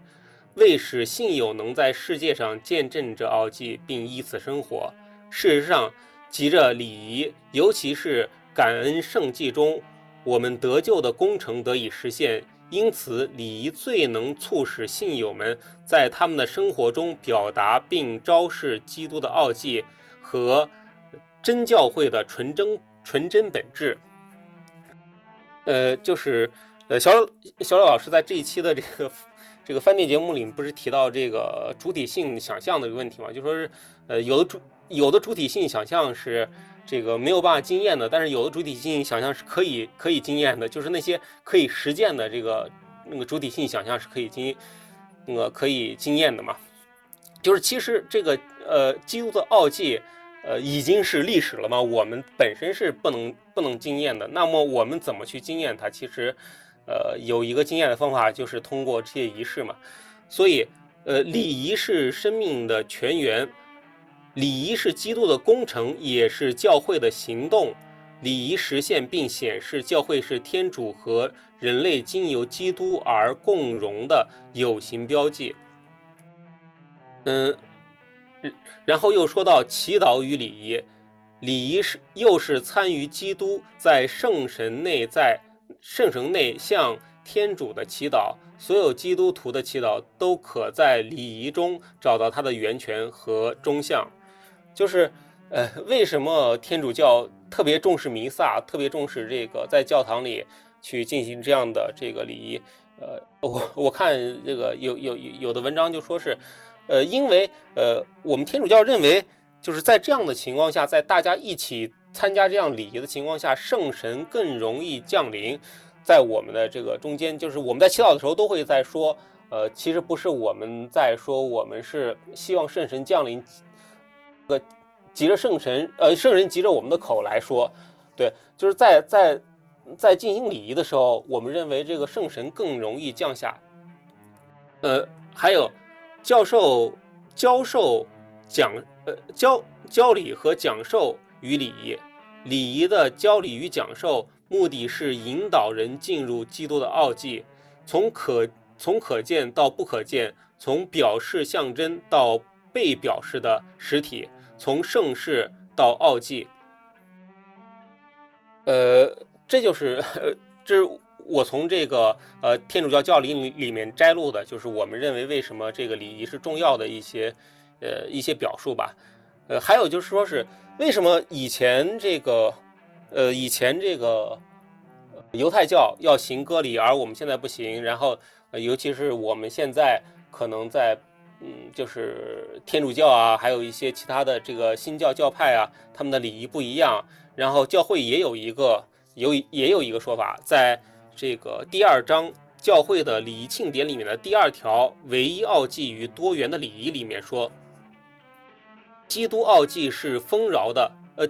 基督奥迹的丰饶是如此深不可测，任何礼仪传统都无法予以完全的表达。不同的礼仪传统。的萌生和发展历史见证了令人惊奇的互补性。嗯，这是在说这个历史上的不同礼仪的这个互补性。然后又说，由于教会本有的使命，产生了多元的礼仪传统。地域和文化相同的各个教派，共同透过具有特殊的文化风格的表达方式，庆祝基督的奥迹，也就是在信德宝库的传统上。礼仪象，礼仪的象征上，兄弟共荣的组织上，对奥迹的神学理解上，多元的圣神模式上，都有不同的表达方式。就是在呃不同的地域和不同的文化基础上，可能会有不同的这个礼仪表达方式。但是这些表达方式，只要是在彰显神的奥迹，那么他们都是被教会所认可的。呃，然后又说，礼仪庆典应配合不同民族的天赋和文化，使基督的奥迹能小于万民，使他们服从信德。此奥迹应在所有文化里宣布、庆祝和生活出来。如此，文化不但不会被消除，反而藉着基督的救赎变得更完美。啊，这就是我引用的这个基督教，呃，教理里面的一些一些说法。好，这是。天主教徒的想法有没有哪个基督徒跟他 battle 一下？有没有哪个新教徒摒除这些陋习 要要 battle 一下？当然是开玩笑的，就是有没有呃其他同学有没有什么要说的？啊，这个问题我也准备了，那我说一下，就是呃呃，我觉得因为既然启正引了我刚才那期讲康德节目，我也可以引一下。确实，我会觉得。现在对于这个礼仪，其实是持一个实用主义的态度，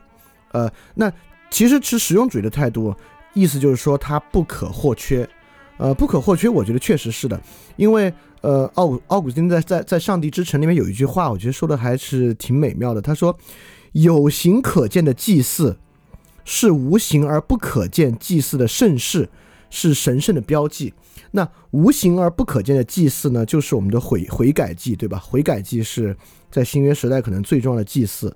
但是这个悔改祭呢，需要标记来实现，就是有形可见的祭祀。”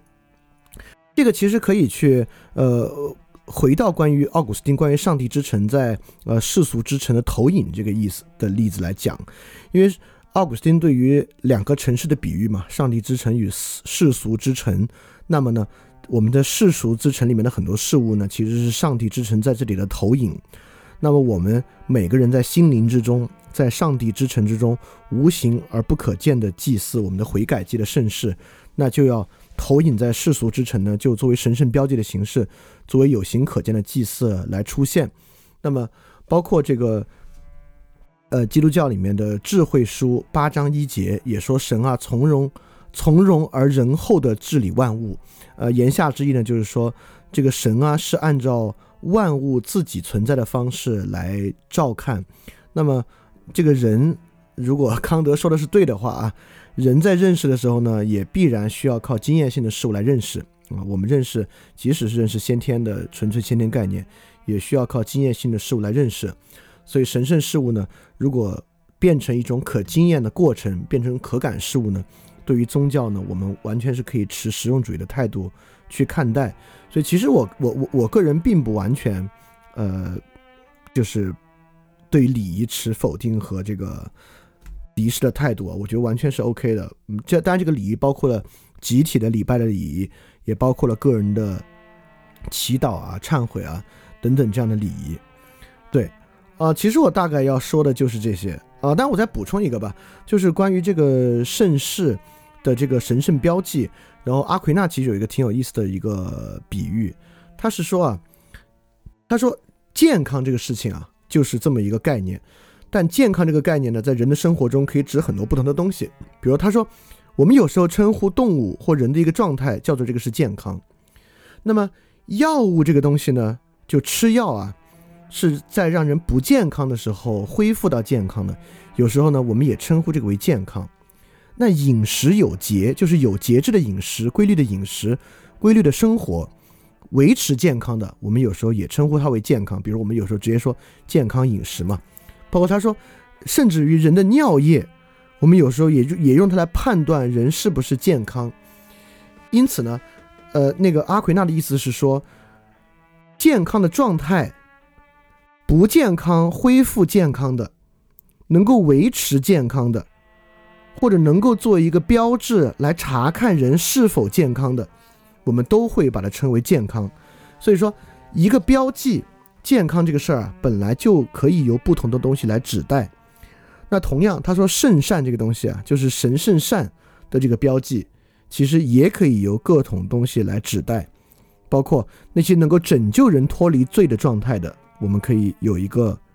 东西，比如有个仪式，其实就是洗礼嘛。那种可以维持人的拯救状态的，就是圣餐礼嘛。说白了，那么能够象征人在这个被拯救状态之中的。或者对于这个状态本身，十字架，对吧？也就是他说这些东西呢，其实也都是就任何一个标记。其实这里在说一些，其实已经是关于语言学的东西了。就是任何这个，我们可以说一个指称对象嘛，或者我们用这个索绪尔索绪尔的话说啊，一个意指对象。这个一一个意志对象呢，本来就是可以有很多不同的能指去对应的。所以说呢，实际上仪式，不管是歌礼还是其他的印证，还是其他的记号。实际上呢，就是这个意志对象的不同，各种不同的能指。那人既然是一个用语言的动物，也是一个需要经验感受的动物，那么这种神圣对象圣善，在日常生活中也要很多不同的能指去对应它。这个就是，呃，可能任何宗教都都需要以这个状态，任何意识形态都需要以这个状态来实行。所以说，呃，以实用主义的状态来看待就行。当然，刚才启正里面。有讲的有一点我不是那么认可，不是那么认可的一点，就是，呃，启正在里面说到，这个大家一起祷告啊，这个神可能比较容易降临，这个我觉得可能不是，因为新约圣经里有一句话，我忘了具体哪一节了，我我我也没法背出来。大家意思是说，你们不要学着外邦人的方式说重复的话。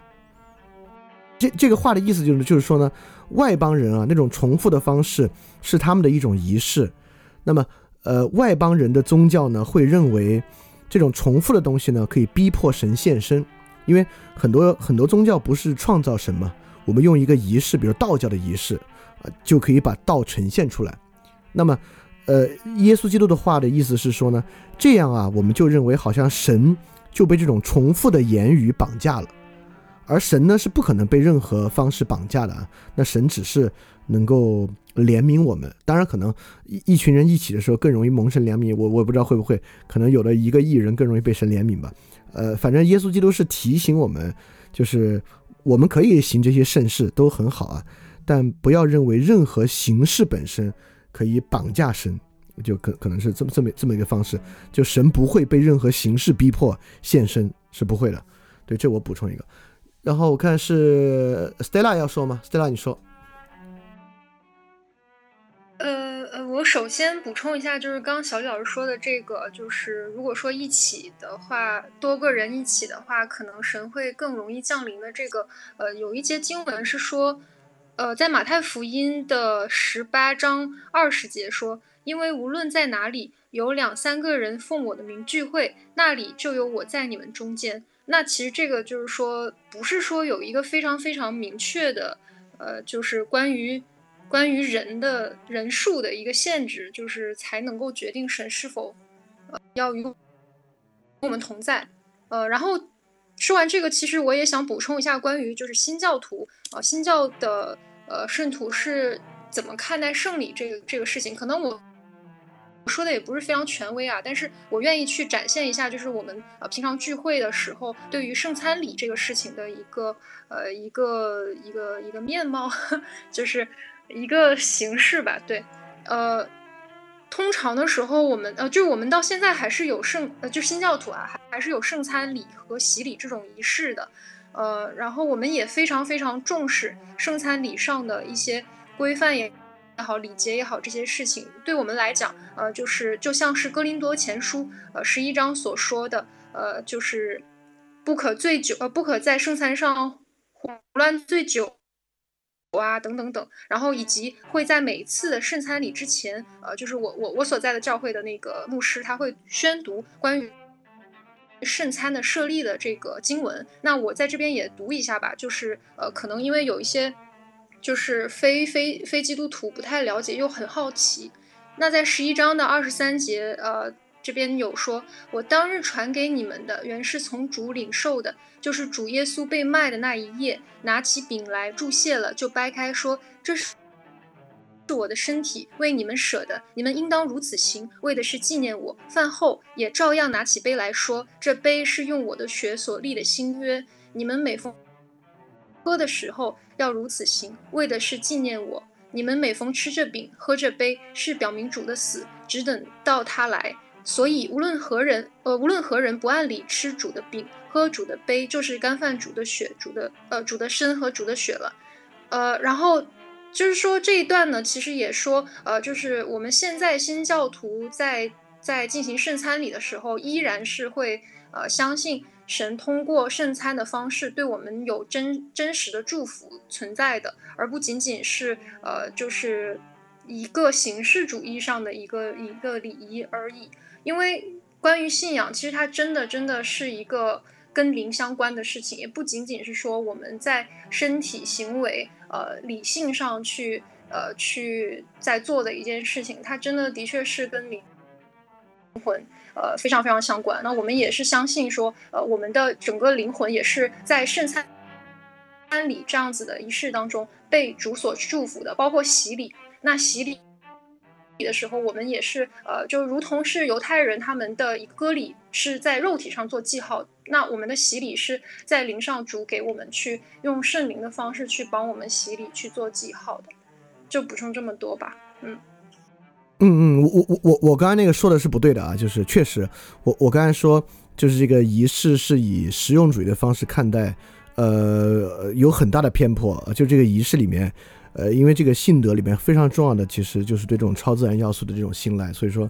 呃，这种仪式跟世俗仪式可能最大的区别就是它里面当然有实用主义的部分，但是里面最重要的恰恰是非实用主义的部分啊。对这个，呃，揭示了我潜意识之中的这个 信德的软弱和丧失啊，非常好的补充啊。好，启正说啊。其实就是我我想补充一点啊，就说是这个什么啊，刚才我我念了那么多这个天主教教理里面关于礼仪的部分，好像这个什么就是我们特别这个注重单纯的礼仪啊，但其实也不是这样。嗯，就是啊，前两天我还在看天主教小助手里面一个神父发的文章，就说是呃关于呃就是周五要进食的这个问题，然后就说是有的教友就去问他说是。呃，我炒一盘荤素，然后我吃里面的素菜，算不算是这个进食了？呃，还有就是说是有的信友就是等着这个周五进食的时候就不吃肉，但是买一堆这个呃鱼虾蟹，然后搞得比比平时的这个这个伙食还好。然后神父就说是，如果如如果真是这样的情况的话，那那那你就不要进食了，然后好好来忏悔就行了。就是这个礼仪的本质，到最后还是要归到这个，嗯，我们对于神的爱，我们对于这个世界的爱上来，不能说是我们就完成一个礼仪就完了。呃，包括我们呃天主教不是要念这个玫瑰经嘛，然后在念玫瑰经的时候，呃。说有一个弊端，就是在念玫瑰经的时候什么都不求哦，我就是，呃，按照这个呃念玫瑰经的礼仪把它念一遍就完了就完了。但是这个其实是非常不好的，你你你要就是要把这个呃念，就是你要把祈祷跟你的这个生活相关联起来，关联到你真实的生活里面，这个祈祷才是有意义的，才是有价值的。呃，我就补充这一点。哎。呃，那爷爷爷先说，我再补充。爷爷说，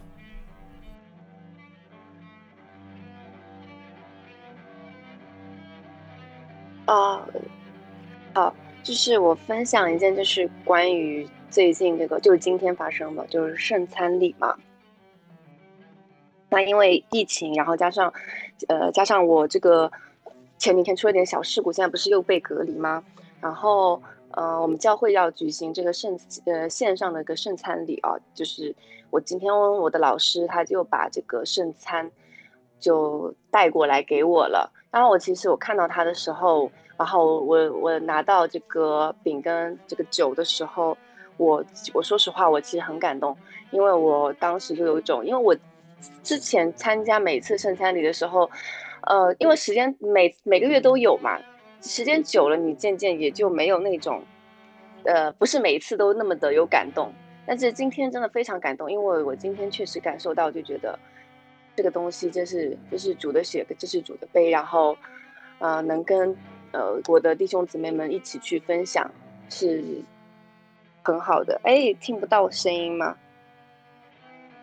听得到，听得到，啊啊，特特清楚啊！你接着说。嗯嗯，好。所所所以我就觉得这个是就是很很就不是实用主义，真的很感动，也非常神圣。然后，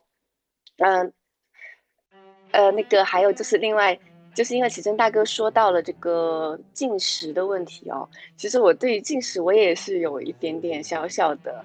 呃不知道是不是问题，因为我我的我的奶奶她呃就是前前前两年的时候。他就是癌症嘛，胃癌晚期，让我奶奶也当时八十五岁，呃，我就非常非常难过。当时我就想说，那我我我我就当时我的信仰也不是很好，然后也对神的话也不是很理解。我当时就想说，我我我要去寻求这个神。那听说进食祷告会让祷告更有效，我当我就做我就做了一个决定，我要为我的奶奶进食。我然后那就很傻，嗯，我我就分不清楚进食应该进多久，我就想说，那我先进一天看看吧。结果我那天就进食，就什么东西都不吃，我不知道为什么那天特别特别饿，然后饿到就是你完全没有力效、昏厥的那种程度。我也不知道为什么，不是说人可以饿很久吗？嗯，那天我饿到，凌晨三点的时候就饿醒来了，这实在受不了，我我就有种求生的意志就冒出来说我要去吃东西。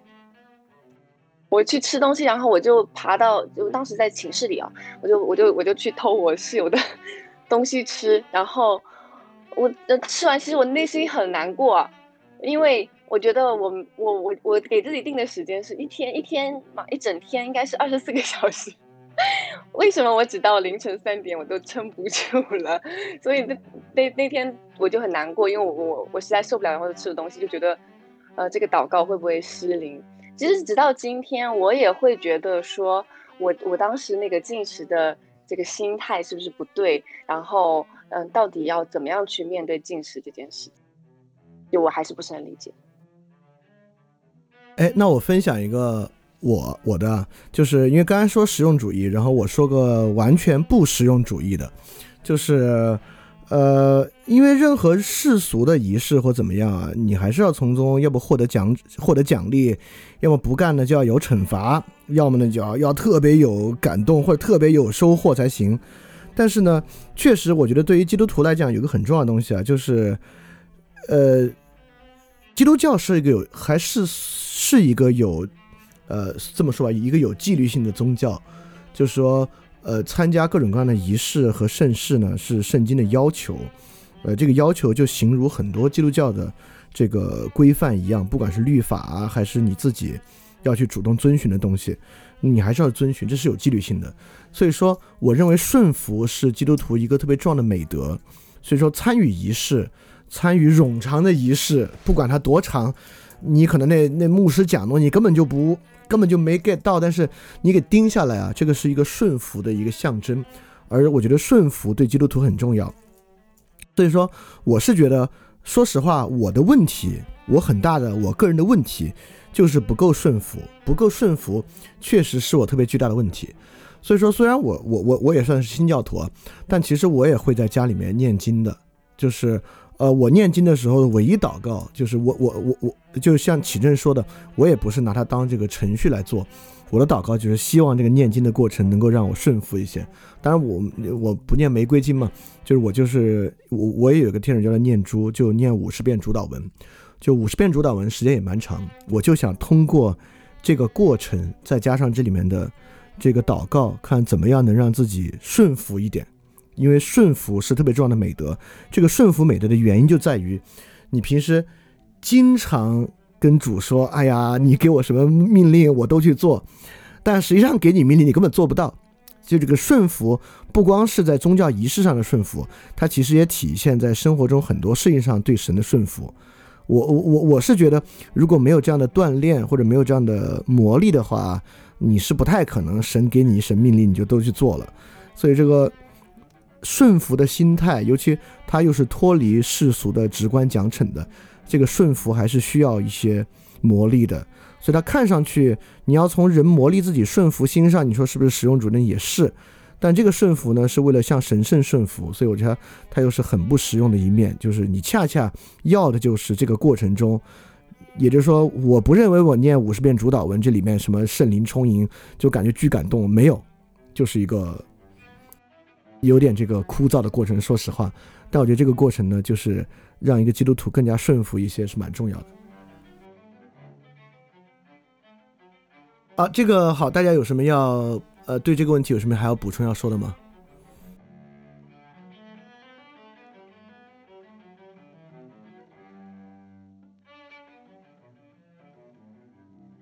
好，那我们就对对，你看群里面说，就是磨砺这个顺服。就你们做的都比我好，去传教那比我一个人憋在家里面念经真是要好得多。好，那我们来进入今天最后一个问题啊，最后一个问题是我问的问题，就是关于怎么把第四章的这些要素综合到一起。实际上就是这四个玩意儿：信、望、义、耶稣基督在救，就是从死中复活的事实，这四个事儿。因为这四个事儿顺序搞不好或者不理解的话，我觉得还有蛮大问题的。就经文呢是二十节到二十二节，说的是，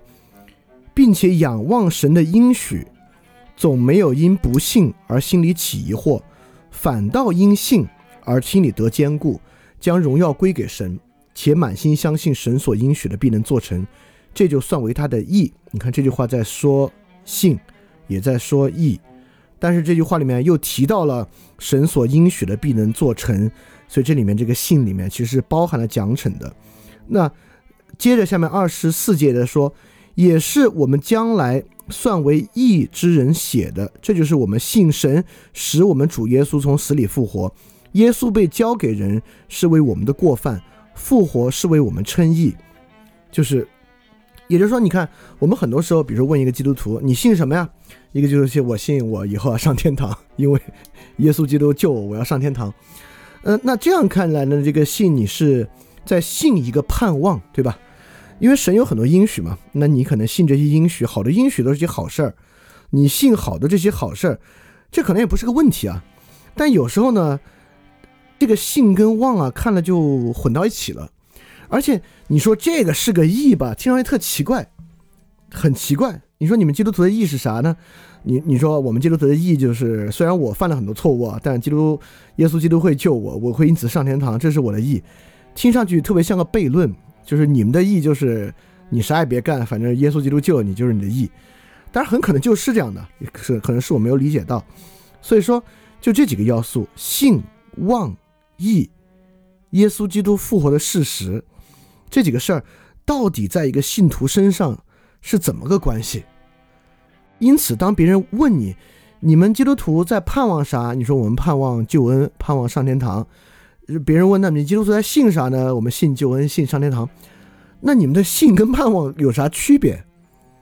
对吧？我我我我觉得这些可能是呃一个基督徒要去想的。我我不知道我是不是想多了啊？就是我是不是把这个问题搞复杂了？还是说没关系，反正你就信跟望是一样的，又怎么样了？对吧？我觉得可能把这个问题搞清楚一点会有好处。所以说，信、义、望，耶稣基督的。从死里复活的事实，这些事儿到底是什么关系？对，呃，这是我的问题。大家有准备这个问题的吗？好吧，只能自问自答了。那那那我来答一下吧。这这个问题我自己还是花点时间去看的。呃，就从最开始的信里面来讲吧，因为性本身啊，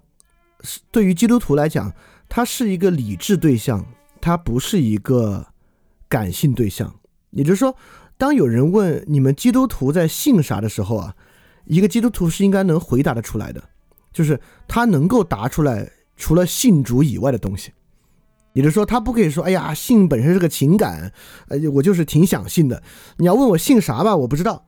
这是不行的，对吧？信本身呢，当然它是个理智的对象。当别人在问你们基督徒信什么呢？不管是信仰告白还是什么东西啊，你是有好多好多真正相信的事儿的。你真正相信这些事儿呢，是凭着理性去信的。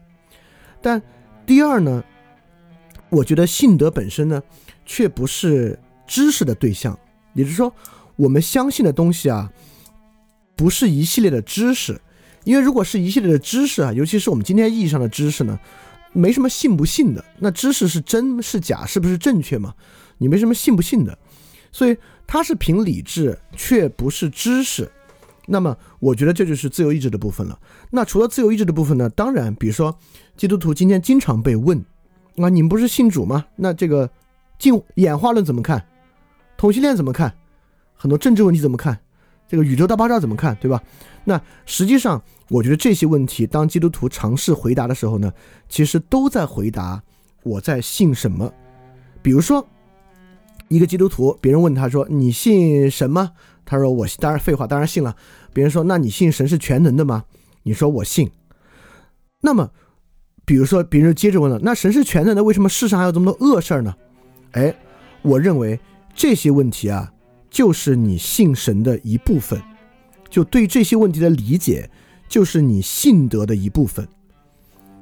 这我不知道啊。其实我脑子里也疑惑，一会儿我不知道有没有同学可以回答我。就基督徒能不能这样？基督徒能不能做一个我没有信的细节？反正我信主，我信神存在，我信耶稣基督从死里复活，洗我们的罪。其他问题我不关心。这个问题和同性恋的关系我不知道，它和演化论的关系我不知道，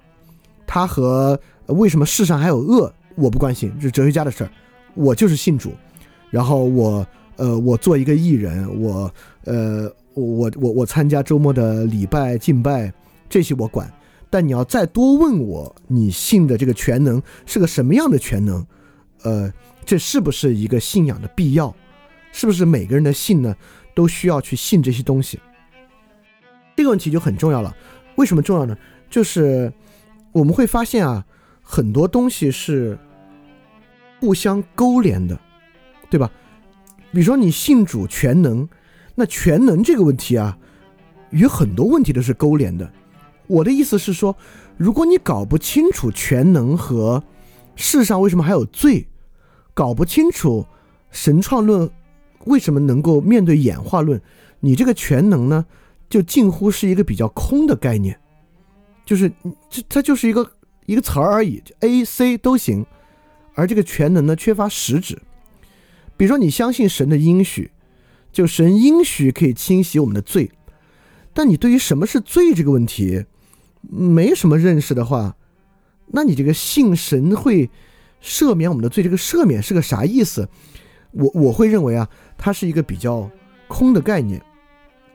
因此呢，在这个地方，我想分我想分信与望的区别，因为呢，人啊，我觉得人只要是人都能搞明白一个事儿，就什么叫永生啊？这个就算是一个农民，他也明白什么叫永生。因此呢，他信永生当然是一个很重要的信。但是呢，我会觉得信仰的核心是真实性、真理性，而非内容。我这话什么意思呢？也就是说，我认为信德和望德是有区别的。望德是永生，就永生是望德的对象，但信德的对象不是耶稣基督存不存在。永生有没有这些具体的内容，而是一种，呃，用经常发展电台讲的话，而是对这种所谓真理掌握我的一个态度。就信德的核心就是真理掌握我。就为什么说亚伯拉罕是一个很有信德的人？神让他献祭以撒，那献祭以撒之后有什么好处，有什么坏处？不知道，至少还不知道。但是为什么我敢遵循这个呢？就是我认为神掌握我，神作为真理掌握我。因此呢，他的话我才听。我认为呢，这个是信德，所以信德的核心是真理性和真实性，它是可以脱离妄德存在的。当然，望德里面的那些内容啊，是信里面非常非常重要的东西。但是呢，确实，在信勾连出的对象里边，不管是全能、救赎等等等等，里面有好多东西跟望也是。没有关系的，尤其是什么呢？尤其是我觉得在新约意义上的信德，这个新约意义上的信德是啥呢？就是这里面就是在第四章有话有有一句话嘛，耶稣被交给人是为我们的过犯，对吧？我觉得这句话很重要。这句话意思是说，实际上这个信德的核心是啥呢？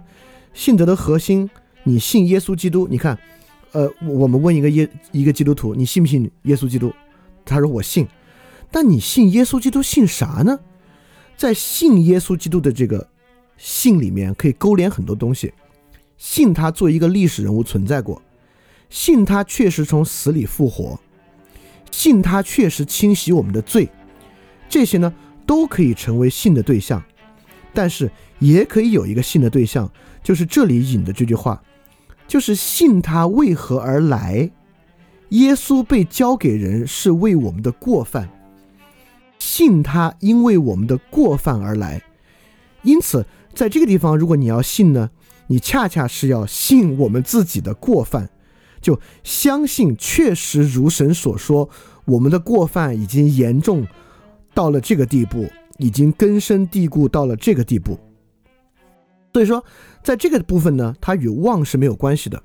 与我从里面能获得什么是没有关系的，与神到底能给予我多少东西，至少在这个地方还没有关系。那在这个地方呢，其实我觉得它就能看出信与义的关系，因为首先我们信的就是一套什么是义的理解。因此呢，比如说有人问你是基督徒吗？是，你信什么呢？至少有一个说法，我认为，如果我们真的从“义”字出发，你首先你就应该信，人都是有罪的，信天确实如主所说，天下没有一个义人，信脱离耶稣基督宗教，人是不可能成为艺人的，信我自己充满罪孽，类类似这样的东西啊。随后呢，才是望与爱。随后呢，才是说望德的部分。那这就是说到那个，呃，阿奎那讲信德在望德之前了。呃，他引的话是说，人非有信就不能讨神的喜悦，因为到神面前来的人必须信有神，且信他赏赐那寻求他的人。也就是说，你先得信有神，再信神赏赐你。望呢是信的结果。所以有时候，如果我们以太实用主义的方式看待宗教，就是说能得到啥，那这个可能就把望放到了信的前面。因此呢，我认为把信放在望的前面呢，那就必定要去找到信与望不同的部分，而不是说信的部分也是救恩，望的部分也是救恩。那么除了救恩以外，基督徒信仰的事实到底是什么？我觉得是很重要的，也就是说，如果一个基督徒有这个所谓的灵命成长啊，有他，呃，真的很坚信，就是对于这个，呃，基督信仰的某种，呃，很坚信的特征，以及与他生活的关联，那可能恰恰能够分辨信里面非望的部分，跟其他东西更多勾连的部分，我觉得呢，可能是，呃，能够，尤其是与义字相关的部分。我觉得可能比较重要，所以说我读完第四章，我的感觉啊，就是说信与义在这里几乎是一体的，也就是说，基督徒信的什么呢？信的就是在救恩时代什么才是义的一套理解，而在这个理解之中呢，呃，就人必然的罪性和人的悔罪就变成很重要的东西了，在这个基础之上，是对于这些东西必然能够被洗清与救恩的望与爱的部分，等等等等的，然后。那耶稣基督从死里复活的事实，可能在信的问题之上还不完全偏重于他来洗清我们的罪，而是他教给我们是为我们的过犯。首先是我们这种过犯的根深蒂固的特征。对，因为这个，这个，这个，当然我之前说过嘛，这个，这个与我是一个罪感很重的人有关系啊。就是，所以我看陀思妥夫的罪与罚很有很有感触，就是。我可能信信耶稣，首先是因为对罪感的敏感，所以说这是我对于呃信义望这些的理解。当然，我觉得我们可以讨论一下，比如说你会认为这这这没那么重要，就是把这些东西分那么清楚，甚至有害，我我觉得也是有可能的。或者你认为很重要，但是可能可能还不是像你说的这样的，它是个别的东西。对，所以说大家对这个问题有什么看法吗？啊，我补充一句啊，那所以说刚才说的说到那个问题，比如说不管是韩国人还是哪个国家的人吧，就是有有有有有一群人，他们非常努力的传教，然后他们也也也也遵循这些问题，让我们，比如说我们想去分辨，我是不是要按他们的方式去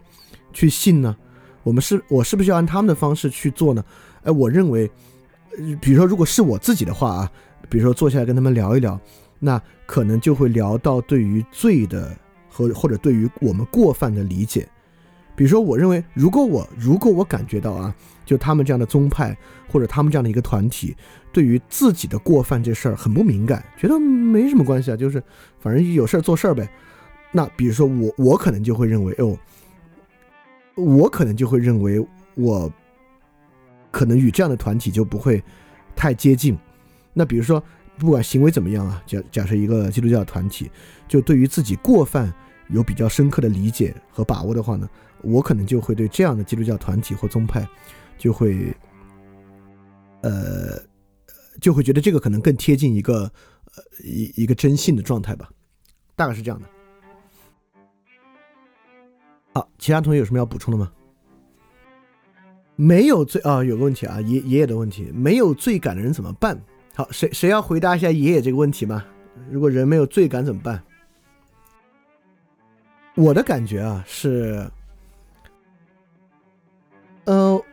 我都不好说，这是在回答没有罪感怎么办的问题，因为我真是觉得无时不刻感觉有罪，因为就是我我们之前有很多确实像车说的，你读经文，就是经文里面讲这个世上没有义，世上没有不犯罪的人，你的名得罪你，你要将向他们发怒啊，人要悔改啊，这些教诲特别多。呃，但是这这这又回到之前说的一个先有鸡还是先有蛋的问题了。要是你都没有这个罪感的话，就一再给你说你要悔改，这悔改那悔改，你可能会变得更加的，就是有点抵触。你觉得呵，一天到晚就要悔改，是要悔改啥？我好像没啥问题，对吧？所以说，我觉得还是，呃，这里面有个情感的问题啊，这是刚才讲的，你能不能用意志来接受我自己有罪？并在这个过程中去培养出这种情感，就像就像康德说的那个，就是呃，不管是你行出道德律令，可能会有点成就感；你违反道德律令，可能有点悔罪感。这个虽然是在道德律令之后，但是呢，培养自己这样的情感呢，却是一种义务。就人有义务培养自己这样的情感，虽然情感并不是道德的基础，理性是道德的基础。但是人希望去培养自己这样的情感，所以说，我觉得怎么去培养这样的情感呢？我还真有个办法，除了读经之外，读经当然是有用的。我觉得有个别的东西呢，就是，呃，比如说我们在这样的分享之中，你听听别人怎么去讲他自己的罪，很可能你会发现，哦，他觉得这是罪啊，哦，我以前没这么想过，但听他这么一说吧，这真是罪。OK。那你就明白，OK，比比比如说我今天说，那不顺服可能是个特别大的罪，我真觉得不顺服是个巨大的问题。那你可能一听，你觉得，哎呦是，那这么一想，我好像也很不顺服，那这可能也是个很大的问题吧？对，所以我就觉得，就经常听听大家是怎么感觉到自己的过犯的呢？可能对于觉察到自己的过犯是有好处的。当然，有时候听到会觉得不可思议啊，像之前。我我记得我们在有一期，就是第一期啊，我们说这个有快感是过犯，快感是罪，就有些非信徒听到觉得哇，快感是罪，简直了，就是觉得不可思议，为什么，对吧？那那有时候可能需要，呃，尤其是当你听的时候，你们觉得这是罪，那你可能需要听别人多多说一说，就你们为什么觉得这个甚至是个罪呢？那可能他讲细一点，你就会发现，哦哦，那在这个道理之下，他还真是个罪。行，那车说，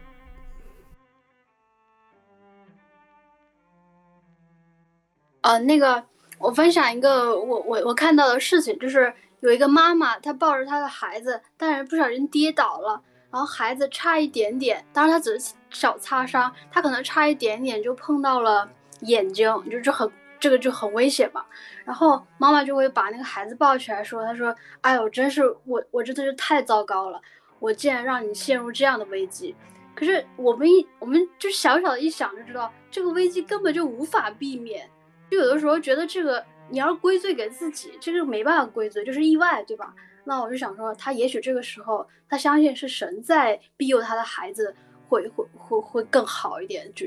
就就不会陷入对自己的那种那种呃，就是悔过。对，嗯。这个跟刚才这个啊，没事，呃呃，启正说说那个罪感的来源啊，就是说不信神的罪感，就是我觉得是来自于就是对自己的太过呃自负这种啊，明白。呃，就是车刚才举的这个例子，我觉得可能呃，我这边的感觉是正好相反，就说是呃，就是如果人真的是，就比如说那个母亲真的是。呃，谦心于自己的孩子，哪怕这个事情好像跟他没什么关系，比如说是，呃，这个母亲正在，呃，正在做自己的一个不得不做的事情，然后孩子在旁边摔了一跤，然后血液伤到眼睛，他都会觉得，呃，这是我的，这是我的过错，这是我的罪，然后，呃，而且我觉得这个就是一个非常重要的罪感，就说是。如果我们真的关心这个世界，我就是关心一个人，或者是关心一个非常具体的东西，就会发现，我们就靠我们自己自己的力量是是是完全不可能，就是达到这个这个一个好的好的结果。这就是就是，呃，我们只能去信靠主。呃，是一样的意思，我们没有，可能是我没表述清楚，是一样意思。呃，就是这个不可控的事情，它就是自然的，或者是说，呃，就是就是偶然的事件，它无法，呃，它无法被我们自己控制。那这个时候就是怎么讲？这个罪一方面来自于自己的看护啊，一方面就是来自于说，呃，我对自己的自负，就我以为自己能够把握这种偶然性，那怎么可能呢？你这再怎么怪罪自己，你都把握不了。我是这样想。嗯。我我我倒觉得，如果我们的罪啊都已经小到我把握不了偶然性了，那这个人简直 就是太道德了。我觉得就是就不说偶然性，就说必然的，那生活中就对我自己来讲啊，那罪也无处不在。我举个最简单的例子啊，我今天中午吃完午饭之后，我还吃了半包锅巴。说实话啊，真的是罪，这不开玩笑，因为这就是。食欲的奴仆，真的是食欲的奴仆。当你这么做的时候，你就发现，第一，吃完之后，它对你生活有什么？对你身体有好处没有？对你身体有害处，而且它会让你发胖，然后，而且它，它会让你未来会更想吃，这个食欲会一代的增长。那类似这样的罪过，在生活中简直无处不在。不管是你的贪欲、你的懒惰，七宗罪里面的任何一个。你你在网上看到别人的一个言论，你那种不可遏制的轻蔑，你觉得这这这种东西你你也写出来，就就这种感觉，包括你你自己搞出一个什么玩意儿，你突然产生一有一点点骄傲的那种感觉，就是我我会觉得，真的就在我的生活之中啊，你可能我罪孽太深重了，我不知道。就如果很多念头，不是不不用如果了，很多念头就是罪，我每天产生这些念头啊，简直是不可遏制的。就只要我还上网，我还在微信群，我还做事儿，我心里就会不可遏制的产生很多坏念头。这有的是骄傲，有的是轻蔑，有的是自大，有的是怒气、不耐烦。比比如说，比如说有有有有有很多人给我给我发一些话，我可能来不及回，一懒了，为了一己私欲的事情又去忙别的事儿，就是。对，我就觉得，就是这个罪简直太容易了，生活中罪简直太多了，而且这些罪呢，你不是说基督徒就是这么去自我逼迫的一个人，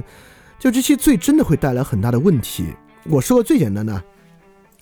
之前有一个那个应该是吴新刚对吧？他在群里面我把他踢了对吧？那踢的时候呢，你就踢了，你也没跟人解释，你也不耐心的说。你就把他踢掉了，那踢掉之后呢？那他既然非常愤怒啊，在网上各种骂你，然后在各种地方留言，变得非常非常的愤怒。那这个时候你可以说，哎，是这个人坏。但其实你真的好好好反省一下自己啊，就你该不该给人好好解释解释？就你给人踢了之后，如果你真的很耐心，因为经上说嘛，我们要温柔待人，要以温柔宽厚的方式待人。如果你真以温柔的方式待人的话，你那种时候的那种轻蔑、那种漠视。实际上就是一个罪，对，所以，我我是觉得这个罪啊，还真是很容易体会的一个事儿。我觉得，对，其他同学有谁来分享分享自己的罪吗？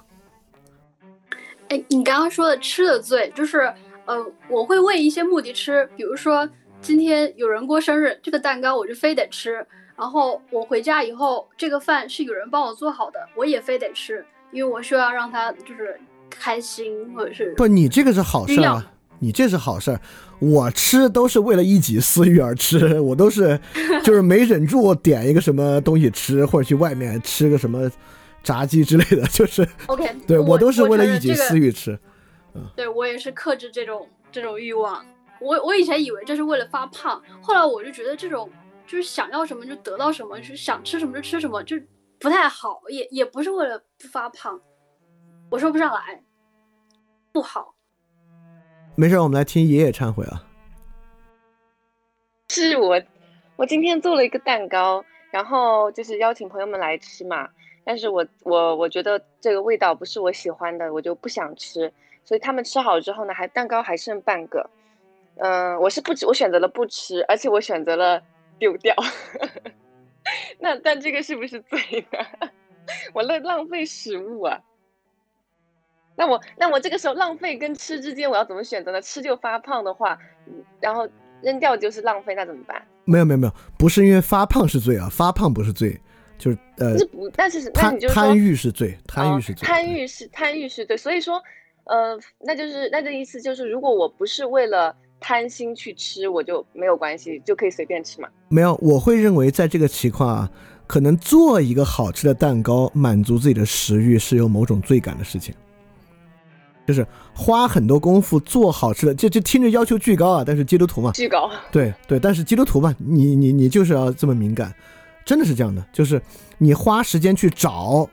花时间去做，来满足自己那种食欲是有罪的。比如说这个圣方济圣方济各教会，对他们来讲呢，真真是粗茶淡饭，就是超出粗茶淡饭以上的都有点罪感。对那如果是我的朋友特别想吃一个蛋糕，然后我为了满足他的食欲，我做了一个蛋糕，那我不是把罪嫁祸给别人吗？对啊，我们第一期就说啊，就是爱德跟就就是爱德跟罪的关系是让他们变得像我们一样，而不是我们变得像他们一样。就是如果你真关但是我的啊、但是我的初心是希望他可以开心，但是你这么一讲之后，我我就变成了就是就不能做什么了那种感觉哎，觉。可以啊。比如说你朋友说，哎呀，我太馋了，我今天要吃一蛋糕，然后你说这样吧，就是、呃我们来随便吃点东西，你别吃一蛋糕。我有一个电影特别好，我们俩把这电影看了，对吧？不行，我不能接受你这种，不能接受。没关系，anyway，这是我的看法。呃，我我我们天天起正啊。呃，我分享一个，就是我我我特别有罪感的事情啊，可能没有那个啥小李老师对自己要求那么严，这个吃的吃点锅巴就觉得这个自己很很很有罪啊。我我就是我的这个罪罪感就是主要就是这个一拖再拖，一拖再拖不去教堂的这个事情。嗯，就我一直是觉得这个。就是我经历的所有的事情都是都是主在跟我说话，就那个啥，包括我这个一拖一拖再拖一拖再拖的这个事情，嗯，呃，就是我有一个我有一个教友，然后也是网友，啊、他隔一段时间就会问我，啊、你为什么不去教堂啊？你是不是最近？就是你是不是该去教堂了？然后你再不去教堂就不行了，然后就老老老是这样给我说，然后。啊，我也经常就是回复，就是哎呀，最近太忙了，哎呀，去教堂不太方便啊。这个天主教堂本来就少嘛，然后就找这样的理由。嗯，然后这个就是节前，不是节前，就是说是，呃，小吕老师组织这个之前，我那个朋友还还还在跟我说，这个如果真的你不想去的话。你干脆你就，你就你就不要信了吧！你要你要这样呃这个想着脚踏两只船，这个事情实在太不好了，这你还不如不信呢。然后我就说，哎呀，这个确实要信了。包括这小李老师把我加进这个小组嘛，我说，哎，这是不是一个契机？我要改变我的这个这个生活，我要这个进入信仰生活了。然后我就这个地图上查了一下，附近哪有这个教堂，结果才发现，就是。教堂就在我们家骑自行车大概十六分钟的这个地方，就好像是那个这主在给我说啊，你看，你以前找的这些借口，我就知道，你看你就不要找这个借口，你就是这个这个懒病犯了，不想去啊。然后我就对啊，你你知道，我我搜我周围教堂啊，就离我四百多米就有一特大教堂，巨近无比，真是没任何借口。我现在。然后我那个啥，就是呃，我就想着，既然这么近吧，那么我 下周去也可以，就说明这个教那个无锡可能这个这个天主教比较多嘛，呃，这个传教传的比较好，然后这个天主教教那比较多，然后可以去哪个都都无所谓，就不一定非得要这个周末去这个教堂。结果错过了那一次之后，然后我才发现我上班的地方附近没有教堂。我坐的公交车的沿线没有任何教堂。如果我要就是呃，除了我们家旁边这个教堂，我要去任何一个教堂都啊都非常的别扭，都怎么去都怎么不方便。就好像主在给我说，你看我就知道你还会找借口。呃，然后我就下定决心啊，无论如何我要去教堂了。然后我就骑自行车去教堂了。结果这个这个新新那个啥，就是因为这个新冠病毒的这个事。教堂不开，就是他在村里嘛，村都封着呢，嗯，然后这个就好像主在给我说，啊，我就知道你就会会会以为这个事情很简单，你看吧，事情也不是很简单，啊，但我觉得你真去这个事儿就很重要啊，嗯，是的，是的，是的，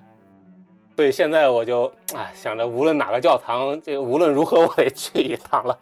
这个天天这个主就在我背后敲着我后脑勺说。这个你看你不去不行了，哎，对，其实我也是，就是我也在，就是我包括我们做这个读经小组，包括我在平时在家里 拿那个念珠念经，就我也在想，就你要真顺服啊，你就别拿这些事儿去逃避你周末要去礼拜的这个事儿，你别觉得好像你看我虽然不礼拜吧，我做读经小组，我在家念经，是不是可以不用去做礼拜了呢？我就觉得如果心里这么想的话，这还是一个罪。就是实际上还是一个不顺服的想法，就如果你真的是有这种顺服的美德和谦卑的美德，你就老老实实的周末去教会。所以我也决定周末要去教会，你就别就这种东西也得做啊，也也也也也很重要，也非常非常好。但是你不要觉得好像哎哎，我我我跟神商量商量，你看我都做这个了，是不是？周末就别去了，就不要有这样的想法。对，呃，还还有谁要忏悔一下？谁来忏悔一下？嗯，就是我自己吧，就是我就是那种就是和小李老师一样，就是那种罪孽感特别深重的人。就是比如说我可能，呃，今天可能比如说我给我朋友做了顿饭，就像一模一样，就是，但是我就会想，嗯，那我做了这个饭的话。是，虽然我朋友很开心，但是我其实我是为了他开心，然后才做这个饭。然后我为什么会想要为了他开心呢？那除开我爱他以外，那肯定是因为我也想得到和就是同等份的爱。那每次我感觉到这个时候，我就会觉得特别的罪孽深重，就是相当于就是我给别人东西是在就是在内心底是在索求一个。呃，回报，那，嗯，但是比如说像刚刚我们说到一个去教堂的这个问题，就是，呃，我现在这个教堂它。就是他也不是说就是特别的那种 tough，就跟你说啊，你必须来什么什么，但是他就会告诉你，你如果你不来的话，就是感觉大家都会有点，嗯，就是就是你就不要找借口，因为我之前就是因为我在这边上学，然后学业也挺忙，然后我就一直拿这个找借口，然后就是不想去，然后也觉得可能就是很麻烦，然后再加上那个教堂，呃，我这个教堂又离我住的地方非常非常的远。然后我就特别不想去，因为如果我要去的话，我就相当于我周日要起特别早，然后去坐那个坐火车，然后过去。然后但是后面就是可能前两周没有去之后，然后就有呃教友来找我沟通了一下，说是呃问问我为什么不要不想来呀？然后我就跟他说，嗯，就是距离太远呐，然后我要学习啊，然后早上想睡一下觉啊，这种之类的借口。然后他就跟我说：“他说，他说我知道你那边很远，但是你还是想想一下，就是说，呃，就是他说，其实有人特别希望听到自己愿意听的话，就是比如说，我现在如果告诉你你可以不来，嗯，那你肯定很高兴，你肯定会服从自己的这种怎么说呢，懒惰和欲望吧。然后我也就挣扎了，可能。”又挣扎了一个星期，因为我现在就是相相当于周三晚上我也要参加这个，呃，活动礼拜吧，也算是 midweek 的一个礼礼拜，然后周日早上也要参加，然后还有可能时不时的还要参加，时不时的还要参加，就是各种，呃，就是教堂要求我们做的活动，嗯，这都让我感觉到，就是其实吧也没那么难，就是。就是所有的一切都是自己在给自己找某种借口，然后包括我自己现在也在学着去更多的和别人去做沟通。然后你当你和别人沟通越来越紧密的时候，你就会发现，真的就是自己特别的罪孽深重，就是因为你好像做很多事情，特别是有些念头，你都是有很强的一些目的性，而且这种。从内由外而生的这种目的性，它是就是它不是由你控制的，就是它有时候是它不自然的，它就会流露出这种内心心底的这种目的性。不管你是想要得到别人的关怀，还是说你想要就是让大家认可你，还是怎么样，嗯，反正这就是我自己一个一个比较让我特别纠结的事情，就是嗯，对。对我也是个感觉，就是我觉得这就是原罪在我们身上，除了它作为被遗传的根深蒂固的罪的实质之外，就身上那种罪的倾向真的很强。就如果不调动自由意志去遏制它的话，就是它是第一性的。就出这种事儿，首先冒出来是这个，自由意志加入之后是那些，呃，能够像神一样去行的事情，对。我我我觉得刚才那个特别好，就是尤其是在这种关系之中，确实是啊，就是，呃，就是完全无法像圣爱的方式去爱，就是人之爱的那种方式的各种恶习和那种根深蒂固的私心在里面，是我我是觉得不可能摒除的，但是，呃，就如何能在过程中尽量去摒除啊，蛮重要。来看来看 Stella 怎么这个忏悔一下。呃，我忏悔一下。呃，就是我我我在我来这个新的城市以后呢，就是换了呃换了三次教会，呃呃，我是觉得就是怎么说呢，我我我经常是会因为就是讲到人的这个。讲到水平去论断人家，就在心底里啊，我当然不会指着人家鼻子说你这讲的什么玩意儿，就是我我会在心底里面就觉得说，真的不值我这个旅途上的劳累，因为通常呃就是我我去到那个地方呃就是要坐交通工具过去，就是很久嘛，然后我就会觉得嗯就听个这。就是当当然，我我的意思是，就是我是不对的，我我真的是感觉我这样去论断，真的真的非常非常不好。但是我还是止不住，就是每次当我当我真的就是坐了车，起的早，然后过去，呃，因为呃教会的一些不喜欢，然后就是会觉得，你看主，我为了你挺过来了，然后我就会又觉得，我这样想岂不就是一种很自意，就是很。就是说，这甚至是这没多大事，你就好像是为了主，就是付了多大苦难一样，然后反而让我觉得，就是我对这个宗教上的不是宗教，就是信仰上的事情就会更爱不起来。呃，但是如果要是，嗯，如果我不去呢？就是如果说我不去呢，我又觉得也也是也是不好。就所以说，嗯。很很也很纠结吧，就是我也挺想听听大家怎么怎么去化解这这种事情的。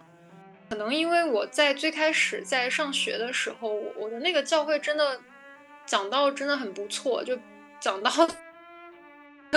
呃逻辑也好啊，整个教会的氛围也好，甚至包括我连就是歌我都会去衡量，你知道吗？就是我我真的不太喜欢这边唱歌是非常流行歌曲、很通俗歌曲的那种，就是因为我们原来的教会是。嗯，就是比较传统的诗歌本啊，就是我觉得那个音乐的旋律是很棒的，真的非常非常抱歉，我真的是忏悔，非常非常抱歉，就是我会在各种事情、教会的各种事情上论断，然后然后去说服我不去，对，然后我也想听大家是怎么怎么看，就是怎么看这些事情的，怎么克服吧。嗯，爷爷好像要说的，爷爷说。爷爷在这里，爷爷跟 他一样，也是一个超会论断的一个人。然后，但是，呃，我在这个，嗯，就是有一次，我就跟也是跟一个朋友就聊到这个事情嘛。但是我在他面前也是在做一个这样很深的忏悔啊。但是我当时我的朋友呢，他对我就说了一句话，他说，他说，那你你既然已经改。就是你感觉到了有问题，那么你有没有为这群人或者为这个情况来祷告呢？然后，然后我就诚实的说我没有，我只在那儿论断。然后他就说，那你要不试试看，就是为他们祷告吧，就是为这个情况来祷告吧。然后我我我就去尝试去祷告，然后后来现在呢，来到这边，来到这个这个教会了，那也是已经过了有大概，就是跟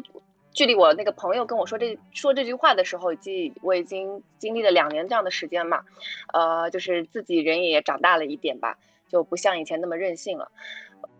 到了这里的时候，我的老师，嗯，我同样也跟他讲了这个事儿，我说这个祷告好像我在为对方祷告，但是我好像这事儿好像也还是没有解决嘛。就我还是该论断的论断呀，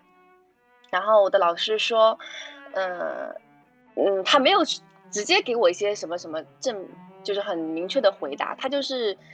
呃，不断的安排我去做一些事情，教会里的一些服饰，从小的大的那种，呃，从接待呀，然后洗厕所啊，然后那个要么就是呃做主持人啊，或者就是就大大小小各各各个岗位，你去体验一下。你去做一下，然后我做下来的感受就是，呃，这个这个东西确实让我对这个教会的连接，就是我对弟兄姊妹的一个关系有了一个很大的改善。因为我知道，确实每一个环节出了问题到底在哪里，呃，就是你会有一个更深的了解嘛，然后你也会知道别人为什么做事情这么不容易。我我觉得这是我目前在尝试，也觉得还不错的一个办法。嗯，就是我来这边的时候，其实刚刚出国的时候，有很多的教会，他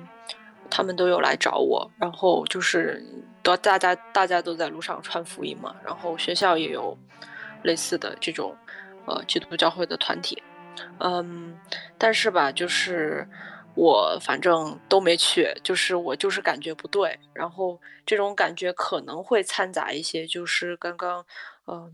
你说的一些可能，比如说你不满意啊，或者是说你觉得他们在讲个啥？我觉得这些可能我自己都有。呃，我觉得可能就是不对。其实这个东西就比较可能比较属灵了，可能比较玄。我觉得这个东西可能你自己的感觉它不一定是错的。就是，呃，然后后面就是我现在这个教会，我觉得那天也很神奇，就是。我自己那天反正好像也是没事没什么事儿干嘛，然后他们就有邀请我去做那个，呃，圣经的讨论这样，然后我那天也不知道为啥，就是我都已经拒绝了那么多，那么多人了。然后，但是我就不知道为啥，我就觉得这个应该还不错，然后我就去了。去了之后，然后就一切都感觉很对。所以有时候可能你的那种感觉吧，就是他如果不是出于，比如说你你都已经觉得这个教堂不错了，然后你还是不想去，可能出于懒啊什么，我觉得这个可能不太对。但是如果你从一开始就觉得，嗯，他在他在说个啥，如果你不能从中，我觉得吸取到一些你想要的一个东西吧，可能。我觉得可能这样说不太恰当，反正就大概这个意思。对，然后可能你也不一定错，就是我觉得这个时候可能相信自己的直觉也没什么，就是大不了。好，我我说一下，就是呃呃，我我我是觉得信徒是可以选择教会的，这是肯定的。但我想说另外一个事儿，就是是之前我有一阵儿那么做，但是后来发现非常糟糕。就我有一阵儿也去教会，然后我也是就对那个讲道啊，你看我这样的人，那个就这种罪感更强，而且更容易觉得讲的啥呀？就是就这种这种这种想法很多。然后呢，我就觉得好，这个时候呢，就是学习忍耐的时候了。但是后来我发现啊，这种想法特别不好，所以我后来发现，当你开始觉得好，今天我是来练忍耐的，实际上这个心态超级糟糕，因为我觉得忍耐的反面。实际上就是你希望特别快速的获得，你希望今天来这儿吧，就是圣灵充盈，你就因为别人讲道的原因或者氛围的原因，那个唱歌的原因，你今天就在里面获得特别特别多。但实际上呢，我会觉得，就不管是不管是怎么样啊，呃，安宁是基督徒最后得到的一个非常重要的东西，就是在主里面的安宁状态。而我觉得安宁状态有一个特别重要的内涵，就是你并不忧虑，我周日上午三个小时在这儿就得醍醐灌顶，就得在这儿洗心革面，因此你也不会反过来觉得，哎呦，我今儿来练忍耐来了。就他讲成讲成这样，好，今天上午是磨练我这个忍耐美德的这个时刻。你也不这么想，就是今天你来到这个主的圣所之中啊，你也不是每周都来醍醐灌顶，来洗心革面一下。你来这儿，重要的东西是 peaceful，就你来这里回归到你可能最后最接近在神国之中的安宁状态。因此，在这种安宁状态之中呢，你不必你不必很着急的要得到特别多，你也不必一定要去呃在这里去练你的忍耐。因为我就觉得，呃，一旦我开始产生练忍耐的时候啊，就待不下去，估计下周就不会去了。对，我觉得在家里念经练忍耐也挺好，但去教会呢，最好还是能调试自己到一个比较 peaceful 的一个状态，我觉得是比较好的。对，然后呃，对，还有谁来忏悔一下？任何问题都行啊，展示你这个敏感的罪感啊！没有人要把自己罪恶拿出来吗？好吧，如果没有人的话，今天我们其实已经两个半小时了，就是时间蛮长了，然后也聊了很多很有意思的话题。啊，OK，那我们耀文今天这问题也都回答了，相信大家也都有一些启发。那今天谁最后来祷告一下呢？好，爷爷爷爷来祷告。亲爱的阿爸天父，我们感谢你，谢谢你把我们这帮人能够聚集在一起，然后我们可以彼此分享很多你的话语。虽然我们的分享里面会有很多的瑕疵，但是我知道，当你的圣灵充满在这里的时候，我们感受到，能够感受到你给我们的庇护。我相信说，主啊，我们这样子的聚会是蒙你喜悦的，也求你更多的看顾我们，让我们在你的话语当中能够得到更多更多的你的旨意，也让我们在我们生活当中可以行出来你的旨意。让我们更多的明白耶稣的爱，因为我们真的，我们很多时候，